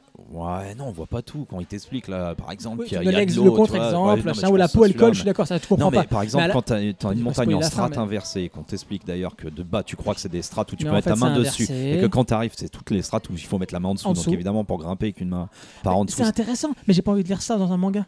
Surtout, Ouais, qui- ça, c'est- c'est- si tu me parles de spiritualité, tu vois ce que je veux c'est dire typique euh, japonais de l'ultra documentation. Et Ah, moi, je trouve que Bah, C'est un ça, travers pour moi ça. pour moi, ça n'enlève pas la spiritualité du truc. Oh, Ça y met un côté très réaliste qui, pour moi, du coup, marche bien, quoi. Si tu veux, si tu veux toucher une personne, quelqu'un, enfin en tout cas moi spirituellement, il faut pas que tu me sortes justement de, de du personnage ou du avec trop de, de, de descriptions sur ce qui est en train de se passer. Euh, il faut que tu me laisses le temps de réfléchir et de me faire moi ma propre interprétation de ce qu'il est en train de vivre et de ce que je suis en train de voir. Là, il me donne tout, il me donne toutes les clés. Mais moi, je pense qu'il te donne des clés d'alpinisme surtout, mais qui te laisse la place au reste justement. D'abord parce qu'on sait peu de choses sur le mec, parce qu'il ne pense pas lui. Jamais on te, il te dit il faut faire ci, c'est ci, c'est ça. Le personnage te dit jamais ça. Et il te laisse du coup pas mal de place à ça. C'est un taiseux, il ne parle pas de toute façon. Ouais, ouais, c'est ça. Moi, j'aime beaucoup. Hein. Moi aussi. Enfin, C'est pour ça le narrateur parle trop. Et, en fait, après, il y a des choses qui sont. Alors, ce qu'on peut euh, admettre comme une faiblesse, moi je trouve pas. Moi je trouve que ça marche, c'est que les cinq récits sont très euh, calqués les uns sur les autres. C'est encore une fois très ritualisé. C'est-à-dire qu'il d'abord il veut pas y aller. hein. En général, il y va sous la menace, sous la contrainte de sauver quelqu'un qui va mourir et tout ça. C'est pas le mec qui vient euh, parce que en gros, pour faire simple, des gens qui viennent d'ailleurs, les kékés, les milliardaires, les truands, les machins, ce que tu veux, euh, qui viennent là et puis ouais, on va se la faire la montagne. Et puis lui, il est là du coin et pas du, tout à fait du coin non plus. Et, euh, et puis lui, par contre, il sait qu'il faut pas y aller quoi. Et les mecs se plantent et lui il va, il va, il va sauver ou il va aider les mecs à gravir euh, pour une autre raison quoi. Je pense que, enfin voilà, c'est, il a une manière, enfin sur cinq histoires, on a une manière de nous raconter à chaque fois le dépassement du, de l'impossible grâce à lui, euh, en étant humble, en étant dans le respect, dans la crainte de la montagne. Il y a une forme de crainte hein, quand même tout le temps. Enfin là, je l'ai lu dans le dans l'extrait donc euh, clairement. Ouais, mais il est tout le temps dans le combat. C'est ça qui me dérange personnellement. Le combat contre les éléments. Le co- et pour moi, c'est pas. comp- C'est pas Encore une fois, c'est peut-être dans ma, dans ma, dans ma dans conception justement spirituelle ou des choses. D'être un- T'es plus dans. Il est voilà, pas c'est dans un- combat, il est dans une compré- Ah non, non, non. compréhension Il- Il, est totale. dans il est dans un combat et jusqu'à la fin, il parle des dragons avec, une- avec une sorte de combat. Toujours, c'est ça, oui. ça qui m'a dérangé personnellement. Oh, C'est pas lui qui parle de ça, c'est tout le monde pense ça. Mais lui, il y va dans une connaissance totale. Quand par exemple, il faut aller secourir quelqu'un et qu'il faut se dépêcher parce qu'il est en train de mourir et que le mec Donc il il part reste, de nuit. il reste deux jours en bas à regarder tout à la jumelle euh, et que tout le monde est en train de s'énerver, il veut pas y aller, c'est un peu et tout. Non, le mec il est dans la compréhension la plus totale de ce qui se passe. Pour tout, c'est c'est le principe même de l'humilité quoi. Ça, je suis d'accord. Eh bah, moi, franchement, euh, euh, d'abord, moi, je préfère le Taniguchi euh, plus de la nature. Euh, tu- bon, il est tu- pas au scénario, mais enfin, bon, on aura compris quand même. Euh, je l'aime bien C'est la aussi. seule fois qu'ils travaillent ensemble d'ailleurs, les deux. hein. Ouais, je l'aime bien aussi Ce quand il fait dernière. du polar ou quand il a fait de la SF. euh, sur, ce- sur ces trucs plus autobiographiques, tout ça, comme Quartier Lointain, tout ce genre de choses, j'aime bien aussi, mais je, le- voilà, je l'aime bien dans la nature. Là, franchement, on en prend, enfin, moi je trouve, quoi, on en prend de la nature et. Je sais pas, moi ça me plaît le, le lien qu'il y a entre l'approche qu'on a de, de ce personnage et le, qui est lié à l'approche que lui a de la montagne. Je trouve ça vraiment très très intéressant. J'aime beaucoup, je vais juste dire ça après je laisse parler Nico. Euh, J'aime beaucoup euh, le respect des croyances. Tu l'as, tu l'as, tu l'as Oui. survolé, mais pour moi c'est une des choses que je retirais et qui m'a plu dedans. C'est euh, parce que ce qui se passe c'est qu'il va se retrouver chez les hindous, chez les bouddhistes, chez les musulmans, euh, chez les- et apparemment Et il il y a un personnage chrétien. Voilà, il fait Et euh, à aucun moment on sait en quoi, pour moi, c'est mon avis, on ne sait en quoi croit K. C'est pas ce qui est important quelque part. Ce qui est important, c'est que vraiment lui respecte toutes les croyances. Tu vois, à un moment donné, il y a un, un riche euh, américain, il me semble, hein, c'est ça, qui vient et qui dit voilà, vous allez sauver mon fils, je vous paye n'importe quoi, vous allez y aller, j'en ai rien à faire de ce en quoi croient les hindouistes. Euh, Oui, parce que tout c'est- soi-disant, faut pas monter sur cette montagne Voilà, parce qu'elle est sacrée. qu'il faut pas passer. Voilà, parce que c'est sacré, faut pas, faut pas mettre ses pieds dessus, tu vois. Oui. Et euh, tout simplement, qu'elle lui dit, mais vous, si je vous demandais de piétiner l'image du Christ, Oui. est-ce que vous le ferez? Et d'uriner sur, sur des un- images sur de, de- de Marie, etc. Est-ce que vous le ferez? Il dit non.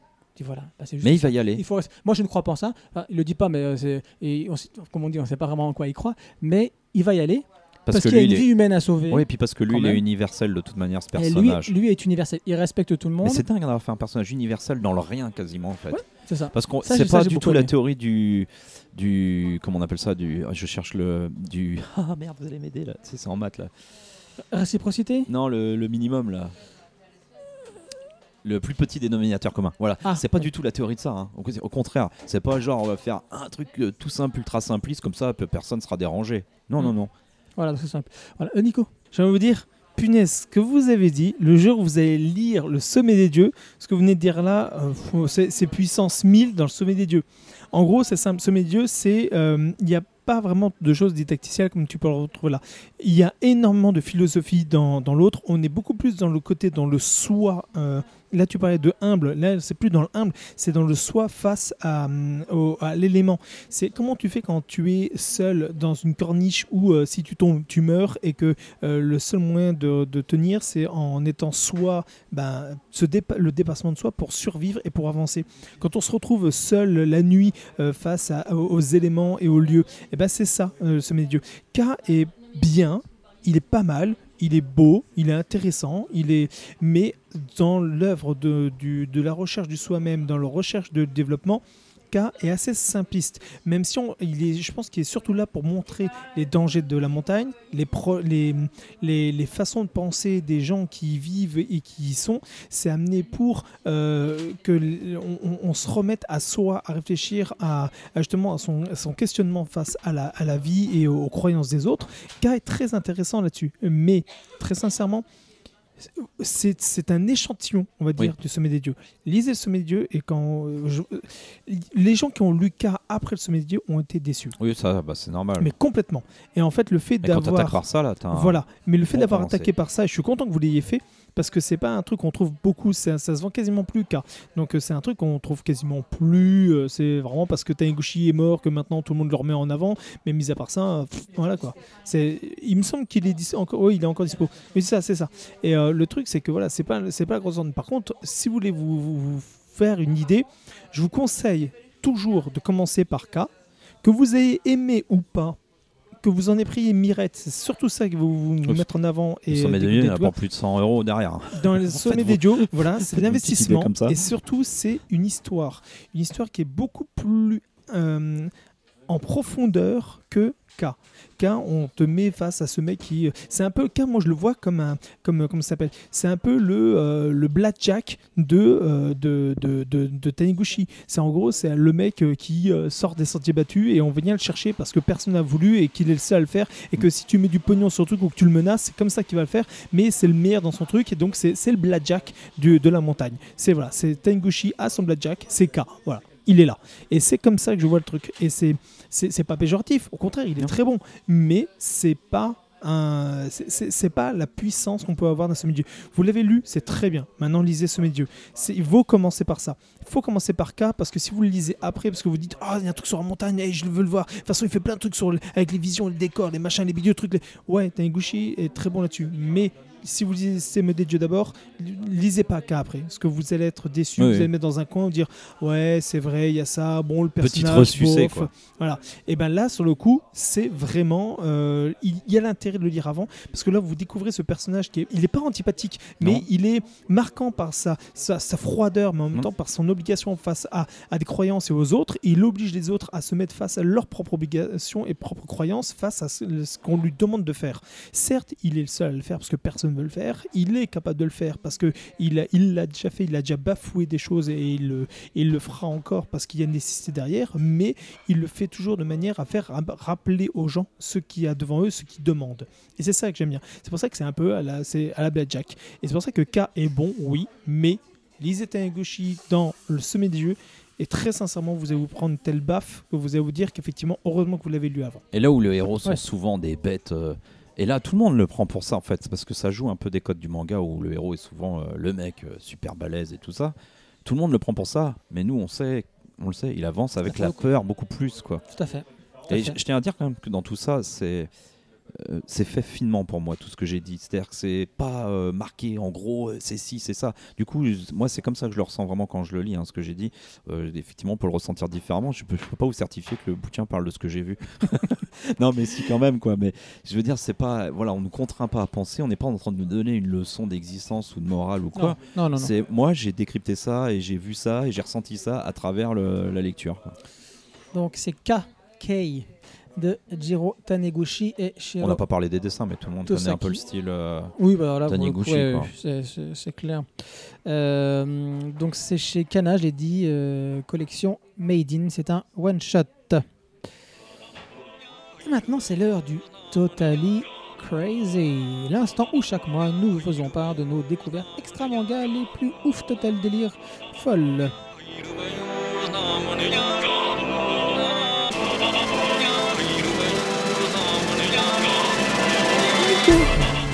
J'aime bien le couper comme ça dans sa partie de jeu. Nico va nous parler des enfants de la baleine. Pas le manga, ça on le fera hein, un jour parce qu'on a tous adoré. Euh, mais la série animée de Kyohei Ishiguro. Guru, guru. Je déteste son côté prof, ça me rappelle toujours quand j'étais en cours, je baissais les yeux pour être et je le vois comme ça me faire. Et les gens ne voient pas, mais ils nous jettent des craies quand ils nous appellent. hein. Ouais, c'est ça.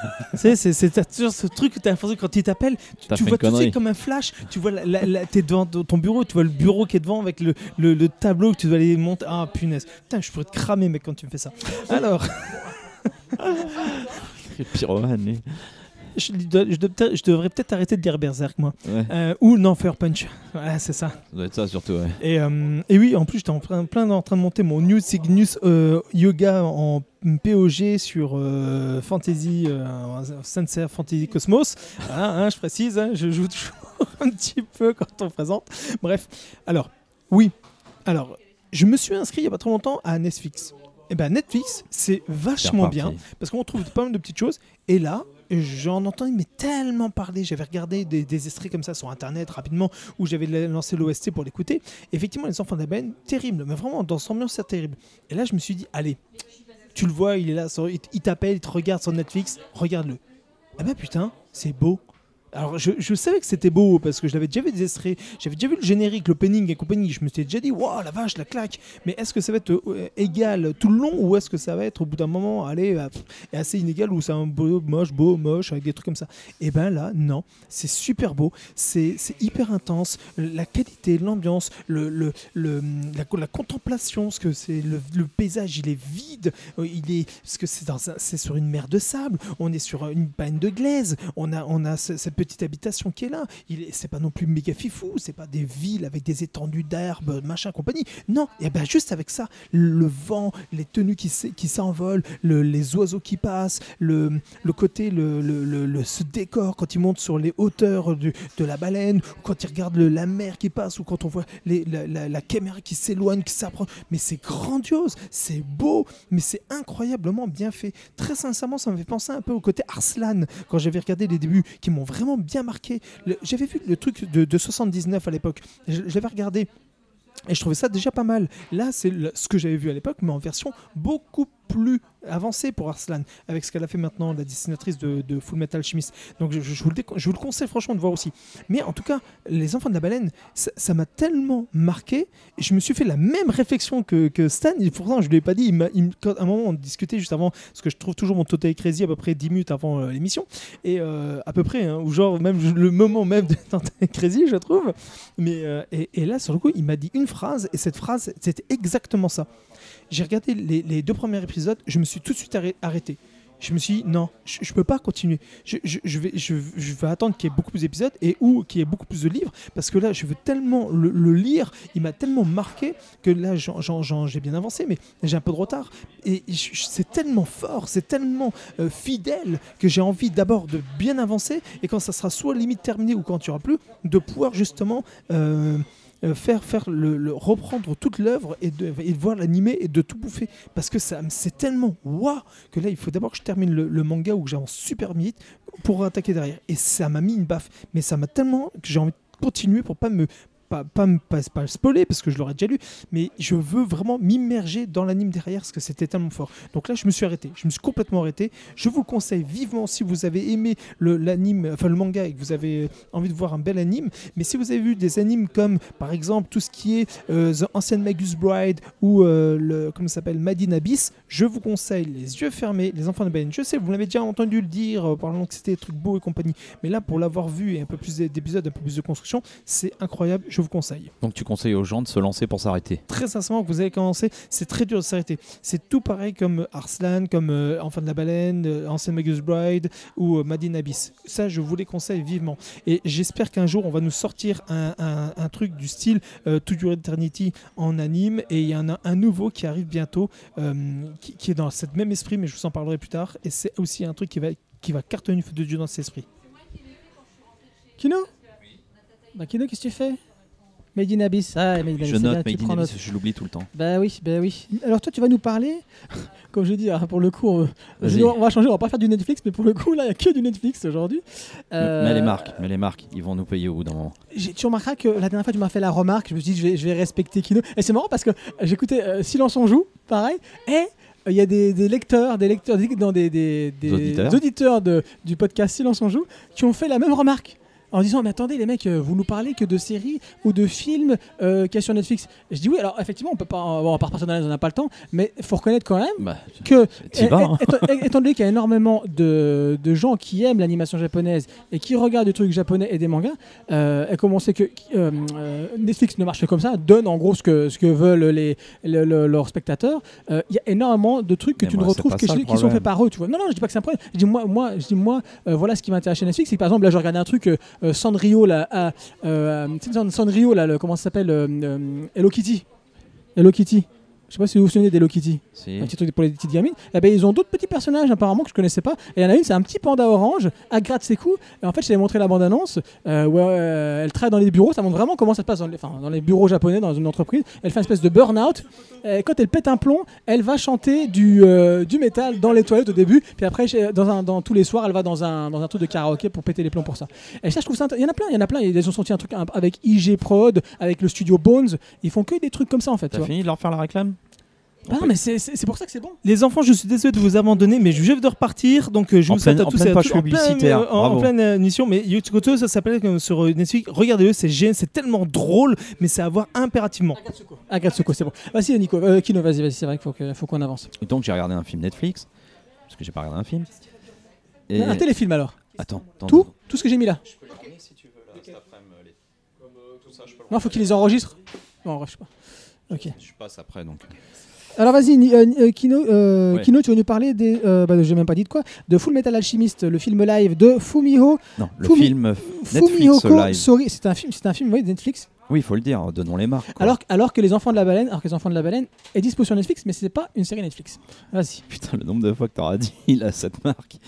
faire la différence. Vas-y, continue. Oui. Eh ben, je sais pas, alors du coup, c'est un film quoi c'est pas Netflix? C'est un film. Non, ça, non. T'écoutes pas ce Ouais, que mais je c'est qui? Oui, qui? C'est un film de Fumihiko Sori. C'est le studio, produit. Non, c'est le réalisateur. C'est le réalisateur. Ah, plus de marque là. Et là, c'est un film Netflix. Alors que Les Enfants de la Non, Baleine, je viens de oui. dire, est une série qui est juste dispo en France sur Netflix, mais quand tu vas au Japon, c'est pas, pas Netflix qui produit. Eh, il prend 10 euros à chaque fois qu'il dit le mot Netflix, hein, vous inquiétez pas, c'est pour ça. Fatigant, Donc j'ai regardé un film euh, Netflix, Full Metal Alchemist, le film live. Le film Netflix live, ça je vais y arriver un bout d'un moment. Et euh, bon, quand vous avez vu la bande-annonce du film Netflix live Full Metal Et Alchemist, a eu peur. vous avez eu peur comme tout le monde, moi aussi, vous avez vu la moumoute entre autres et tout. Non, je commence direct là-dessus. Euh, et vous êtes dit, ah, Parce qu'ils bon, sont japonais, mais, ils sont blonds. mais quand tu regardes, euh, C'est pas au- en Italie. ouais, mais ils sont pas japonais, ils sont pas, enfin ils sont japonais, mais bon, si quand même, mais bref. Un peu quand même. Euh, pff, bah ouais, enfin en même temps, ils- on nous les vend jamais comme des japonais, hein. c'est les habitants de là-bas, puis c'est tout. non, mais j'ai envie de te dire. Mais euh, une fois que vous regardez le, le film Netflix, euh, le- la question se pose plus parce que la direction artistique euh, est très cohérente sur l'ensemble de l'univers. C'est tout pourri. Et je te, ouais, non mais je vais pas le défoncer, Non, même c'est si, cheap, c'est il- cheap, ouais, c'est bah voilà, c'est c'est c'est une production Netflix.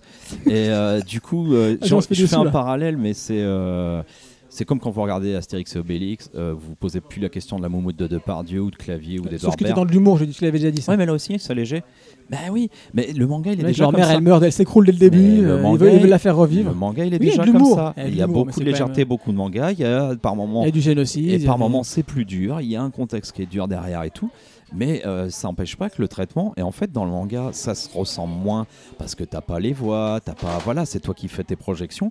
Maintenant, une fois que tu vois le film, bah effectivement, je pense qu'il faut dire que c'est un peu plus pour les mômes que pour les plus grands quand même. Et donc, effectivement, c'est un peu cheap sur les effets spéciaux, sur les décors, sur les costumes. Enfin, il y a quand même des plans, les mecs sont dans des pièces, les murs sont vides derrière. Il y a une armoire pour faire un peu européen sur le côté, et une horloge normande là, et puis point barre. Et c'est tout blanc derrière quoi. A plus Et- d'argent, tout est parti dans les CGI. Ouais, et. et- Ah non. Même non, pas. Non, non. non. Euh, je te promets que la première, la première scène avec Ed euh, dans la rue, là, c'est crasse mec. hein. Mais c'est pas des.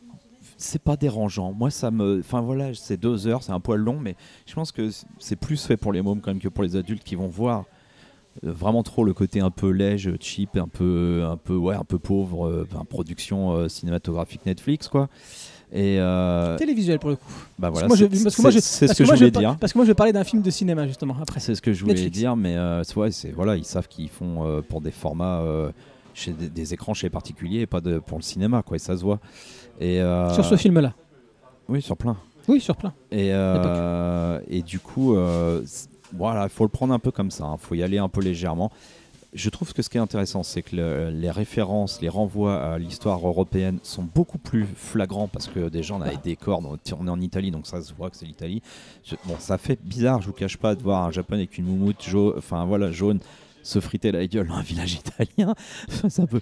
Mais en fait, non, quoi, voilà, ça c'est beaucoup plus flagrant. Et en même temps, ils ont enlevé des bouts par rapport à ces renvois. euh, et là, c'est un peu bizarre dans ce que ça veut dire, c'est un peu bizarre à l'arrivée, je trouve. Enfin bon, je suis pas convaincu. Enfin, ouais, il manque, par- pour ceux qui ont lu le, le manga, il manque toute l'histoire du massacre d'Ishbal. Il y a juste un personnage qui fait référence, qui dit qu'il revient d'une guerre là-bas, mais on sait pas plus ce que c'est. Donc je pense qu'en plus, pour ceux qui n'ont pas lu le manga, il manque quelques petits bouts pour bien tout capter. Moi, je j'ai pas l'impression de pas capter le film, mais parce que je l'ai lu, quoi, le manga avant. Donc je me demande quand même ce que ça fait pour quelqu'un qui l'a pas lu. C'est pas déplaisant, c'est sympa de revoir ça parce que moi j'aime beaucoup le manga. Ça se regarde gentiment, dimanche après-midi, tu somnoles un peu vaguement, D'accord. tu te fais ton film Netflix. Ouais, mais c'est ça, comme il y en a beaucoup, bah, à la base, oui, comme je t'avais dit, hein, c'est beaucoup de téléfilms. Donc, ça fait quelques, quel- souvent quelques années qu'ils commencent à faire des films d'ampleur euh, cinématographique. Et c'est mon cas. C'était terminé, t'as terminé ou? Oui, oui, oui. Euh, Parce mais regardez-le, moi je le. Enfin, franchement. hein. Dans ce cas, bah, je vais regarder tout avec les enfants dans ce cas-là. oui, ça Ouais, Peut-être le- pas la petite, mais. euh, parce ouais. qu'ils gardent le côté un peu dur. bah ouais, ils ont enlevé pas mal de choses, hein, ils sont obligés. hein, Il y avait trop de tomes, enfin, ils sont obligés de sabrer pour faire un film de deux heures. 21 tomes. Mais finalement, c'est pas si mal. Le, le reproche qu'on pourrait faire, c'est que ça manque un peu d'action et que c'est un peu bavard, du coup, parce que ça doit quand même expliquer pas mal de choses et dire pas mal de choses. Mais sans ça, euh, il y a des trucs, même, euh, bah, du coup, ça épure bien au niveau de certains passages de l'intrigue et tout ça. C'est pas. Ouais, il manque des persos, il manque plein de persos, évidemment. hein. Enfin, faut Mm. pas y aller en se disant, ah, j'ai revoir tout, j'ai revoir tout, là, c'est mort. Mais euh, franchement, je pense que dans les films là, il y, a eu- il y a eu bien pire dans les adaptations de manga.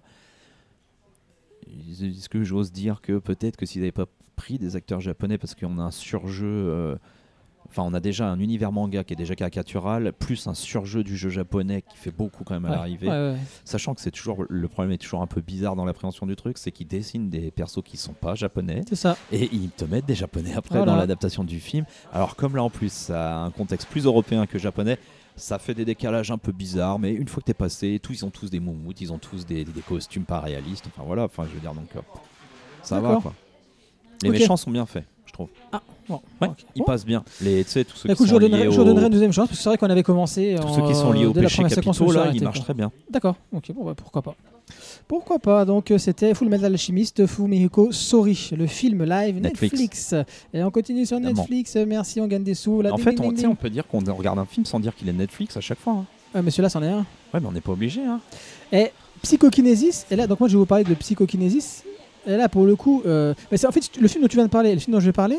Si les gens veulent voir, euh, il n'est pas en DVD, il n'est pas en Blu-ray, il, est sorti, il, est- il sortira pas au cinéma. Démerderont, au cinéma. t'inquiète, t'inquiète, ils y Donc, arriveront sans qu'on euh, fasse euh, la pub pour le mec, les Donc mecs là, à chaque fois. là, moi je vais vous parler d'un truc qui est complètement dans, dans, dans le- j'ai pas l'air du temps, mais dans le podcast qu'on vient de faire, je vais vous parler de Psychokinésis, hein, une sorte de pouvoir euh, télékinésique, de Sang Ho Yan, le réalisateur de Dernier Train pour Busan.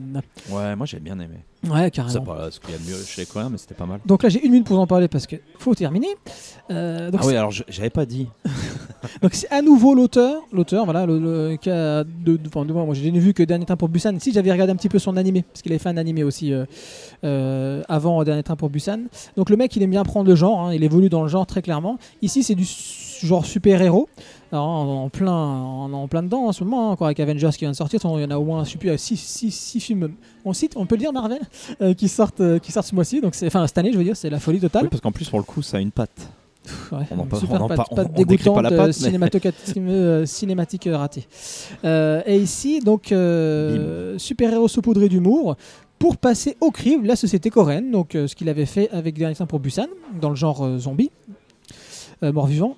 Euh, donc là, on a une scène d'intro qui se veut volontairement incompréhensible. On, on commence le film, moi j'adore ça, un côté un peu déstabilisé, tu sais pas ce qui se passe. T'es avec une mère et une fille dans un, mag- dans une espèce de, de magasin, ils viennent de fermer.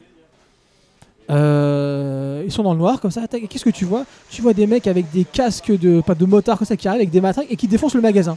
Normal. Tu ouais, normal. Tu dis qu'est-ce qui se passe? Paris un 1er mai. Voilà. et en fait, tu comprends que, comme aux US, hein, dans les années 80, euh, où il y avait ce qu'ils appellent la gentrification euh, de certains quartiers, euh, tu as les gros entrepreneurs immobiliers coréens qui chassent les petits commerces parce qu'ils veulent y construire des grands malls euh, ben, à, l'américaine, enfin des grands, grands buildings en tout cas. Et app- apparemment, parce que c'est pas la première fois que, je lis ça ou que je vois ça, en Corée du Sud, ils sont en plein, en plein là-dedans, où il y a un véritable phénomène, voilà, comme j'ai dit, de gen- gentrifi- gentrification. Comment on dit en français? Je sais plus. Tu, euh, tu détruis tout, enfin, puis tu reconstruis des gros buildings et tu t'embourgeoises le, le- le quartier, on va dire. En bourgeoisement. allez, euh. Donc on a un univers Mais je crois qu'on peut le dire euh, gentif- gentri- gentrification. Je vais y arriver. Voilà, je crois qu'on peut le dire. Ok. Donc on est dans un univers ultra polarisé, comme dans les, les films des années 80. Les méchants, les gentils. Il n'y a pas trop d'entre deux. Les méchants, bien évidemment, c'est les. Alors dans Moriarty, c'était les nobles. Là, c'est les Ça hommes. continue. C'est ça. C'est les méchants entrepreneurs. Euh, Il y a Mélenchon qui fait la ligne éditoriale de ce Ah, je podcast. te jure. Et dedans, t'as la police avec et le gouvernement. Ah, tout le monde s'en prend. Bim, allez, Ah, bam. ouais, là, là, pour le gouvernement est corrompu parce que les, les entrepreneurs achètent le gouvernement. Euh, et de l'autre, t'as les petites gens. Euh, donc t'as le, le père alcoolo, donc il va se découvrir des, des super pouvoirs en, en buvant de l'eau à un moment donné. Il vient de faire son petit running, il boit de l'eau. et Hop, qu'est-ce qui s'est passé au début du film? Il y a une météorite qui s'est écrasée et euh, ça passe dans, dans, dans, dans les couches. Et tac, ça arrive dans la flotte qui boit. Et, Oh, c'est bizarre, c'est pas très bon. Et il va commencer à avoir ses pouvoirs. Euh, en l'occurrence, c'est euh, amené de façon très très comique. hein. Je vous laisse découvrir la façon dont il va découvrir ses, euh, super pouvoirs. Et j'en suis où? Il faut que je me dépêche, dit. Euh, et voilà, donc là, ça, c'est le père. Et as à côté, tu as la, fille, hein, la fille donc, qui, tient le resto dont j'ai parlé au début, qui elle se trouve à la fin du film au même milieu, projetée à la tête de cette révolution qui résiste contre les, ces entrepreneurs. Ils sont rarement tendres avec leurs euh, industriels, entrepreneurs Ah Ouais, ouais, réussi. ça, c'est- pas le modèle américain là-bas. hein, défoncent possible assez dans Mr. Vengeance, dans, enfin de tout temps. Ouais, l'ivresse euh, de, de l'argent. L'ivresse du pouvoir. Oh, l'ivresse de l'art. Ah. euh, Ouais, enfin, celui Ouais. qui n'est pas français. quoi. Voilà, c'est ça. Euh, donc, tu as quelques touches postmodernes. Alors, on sait que ça devient un peu, un peu, un peu naze de faire ça, mais là, tu en as quand même pas mal qui sont bienvenus avec des petits clins d'œil. Alors, la deuxième fois qu'il. dé- où il- Enfin, lui, nous, on sait déjà qu'il a des super pouvoirs, mais lui, quand c'est au bout de la deuxième fois qu'il va se rendre compte qu'il a vraiment des super pouvoirs, il y a un, un plan qui m'a fait dire Ah, je dis, ah ouais, le mec, quand même, il a d'idées. On part de poubelle. On voit un prospectus où c'est écrit, où c'est écrit euh, Révélez vos pouvoirs. On suit avec la caméra le truc qui s'envole, la poubelle. Tac. On est au sol, la caméra remonte, donc ça, ça va vers le ciel. Et entre-temps, on voit le personnage principal qui, rentre dans le champ, comme ça, avec la caméra qui remonte. Et euh, il est énervé parce que sa fille vient de, le- vient de le, chasser, parce qu'elle elle- elle le blaire pas. Et il pète un plomb, et là, il envoie balser toutes les, toutes les poubelles. Ce plan est, euh, voilà, raconte plein de choses. Je vous laisse le découvrir parce que là, encore une fois, je le dis à l'oral. Peut-être que c'est pas, peut-être j'ai pas très bien expliqué, mais euh, en tout cas, pour moi, ça résume vraiment très bien. Donc, il te prend, voilà, le, mythe du super héros, mais ça part quand même d'une poubelle. Hein, voilà, c'est quand même pas très orgueilleux. Le, le- mec, c'est un gros, gros gus ventripotent, un gros chouèche qui a abandonné sa famille euh, et qui va se retrouver avec des, euh, des pouvoirs. Et il va falloir qu'il se rabiboche avec sa fille. Voilà. Donc bon, il y a encore plein de choses à dire, mais on n'a pas le temps. Donc je vous dis que c'est un. 2h ou 2h15 Parce que quoi, quand on font 2h15, il y a un quart d'heure de trop. Non, je crois qu'il fait moins de deux heures en plus. Ah ouais, ouais, ouais, non, non. Donc on, sent qu'il y a, qu'il y Netflix derrière. Et là, on a, on- même pas, justement, parce que, enfin, bref. Et on sent que c'est quand même, c'est, il y a un- vraiment un final pour une fois tout en nuance. Vraiment chez le mec. Euh, et je dirais que vraiment, bah, regardez-le. Vraiment, c'est à ne pas rater. Si vous en avez marre des, des Marvel, des comment il dit euh, Yannick Dahan, des Marveleries, des, Oh, sais rien. je sais plus. Bref, euh, hein, oubliez Avengers et regardez Non, Psycho bah, Kinesis. euh, tu dis ça, mais je sais pas qui c'est qui va le faire parce que tout le monde va aller voir. Bah, vu que ça fait 250 millions. Non, hein. mais si vous avez pas marre, mais si vous voulez voir autre chose. oui, voilà. voilà. Hein, on va dire ça Mais comme dis ça. donc, par rapport à dernier train, tra- train pour Busan, Oui. euh, voilà, le niveau action, niveau. euh, moi, ce que j'avais aimé, c'est que le mec, il exploite toute la situation, tout le lieu, tout Ah bah, ça. là, pareil. Pareil. voilà, Oui, il, pareil. Il va à fond. Pareil, on parlait de destruction d'immeubles, on parlait de vol, ça vole, ça destruction d'immeubles. Bon, quand ça vole, ça vole toujours pas très bien, mais bon, j'ai envie de te dire, même les Américains, ça- jusqu'à maintenant, même quand tu regardes les Superman, c'est quand même pas exceptionnel quand ça vole, à part quand ils font tout en CGI comme dans les Avengers où tout est faux, donc tu distingues rien. Euh, mais là, bon, voilà, mais vu que tu es dans une comédie, tu t'excuses de truc, ça, ça fait rire, donc ça Mais participe. comédie aussi. d'action. Comédie d'action. Ouais. Comédie d'action sociale, toujours, hein, les Coréens ils aiment bien ça. Et c'est vraiment, vraiment très très bon. Vraiment très très bon. Je trouve que c'est encore un niveau au-dessus, en termes, surtout au niveau de la narration, où je trouvais qu'il y a des petites, petites faiblesses, des, ra- des raccourcis dans Dernier Train pour Busan. Là, je trouve que ça marche très très bien.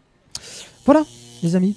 C'est ainsi Au revoir, salut. Au revoir. Oui. Que le rideau du Haruka Full Manga Café se referme en espérant vous retrouver le mois prochain pour plus de manga, de manhwa, de global manga. J'en dirai pas à la presse si vous aimez le podcast, hein, mais mettez des étoiles, mettez des likes, c'est gentil, et partagez si vous aimez, bien évidemment. Euh, remerciements à Kensington Café, 12 Merci. rue de la Faïencerie à Nancy, à Atout Manga, 8 cours des arts à. Nancy, mais c'est qu'à Nancy tout ça, et Autre Production pour la mise à disposition technique. Merci. Aucheprod.com et au mois prochain. Prochain.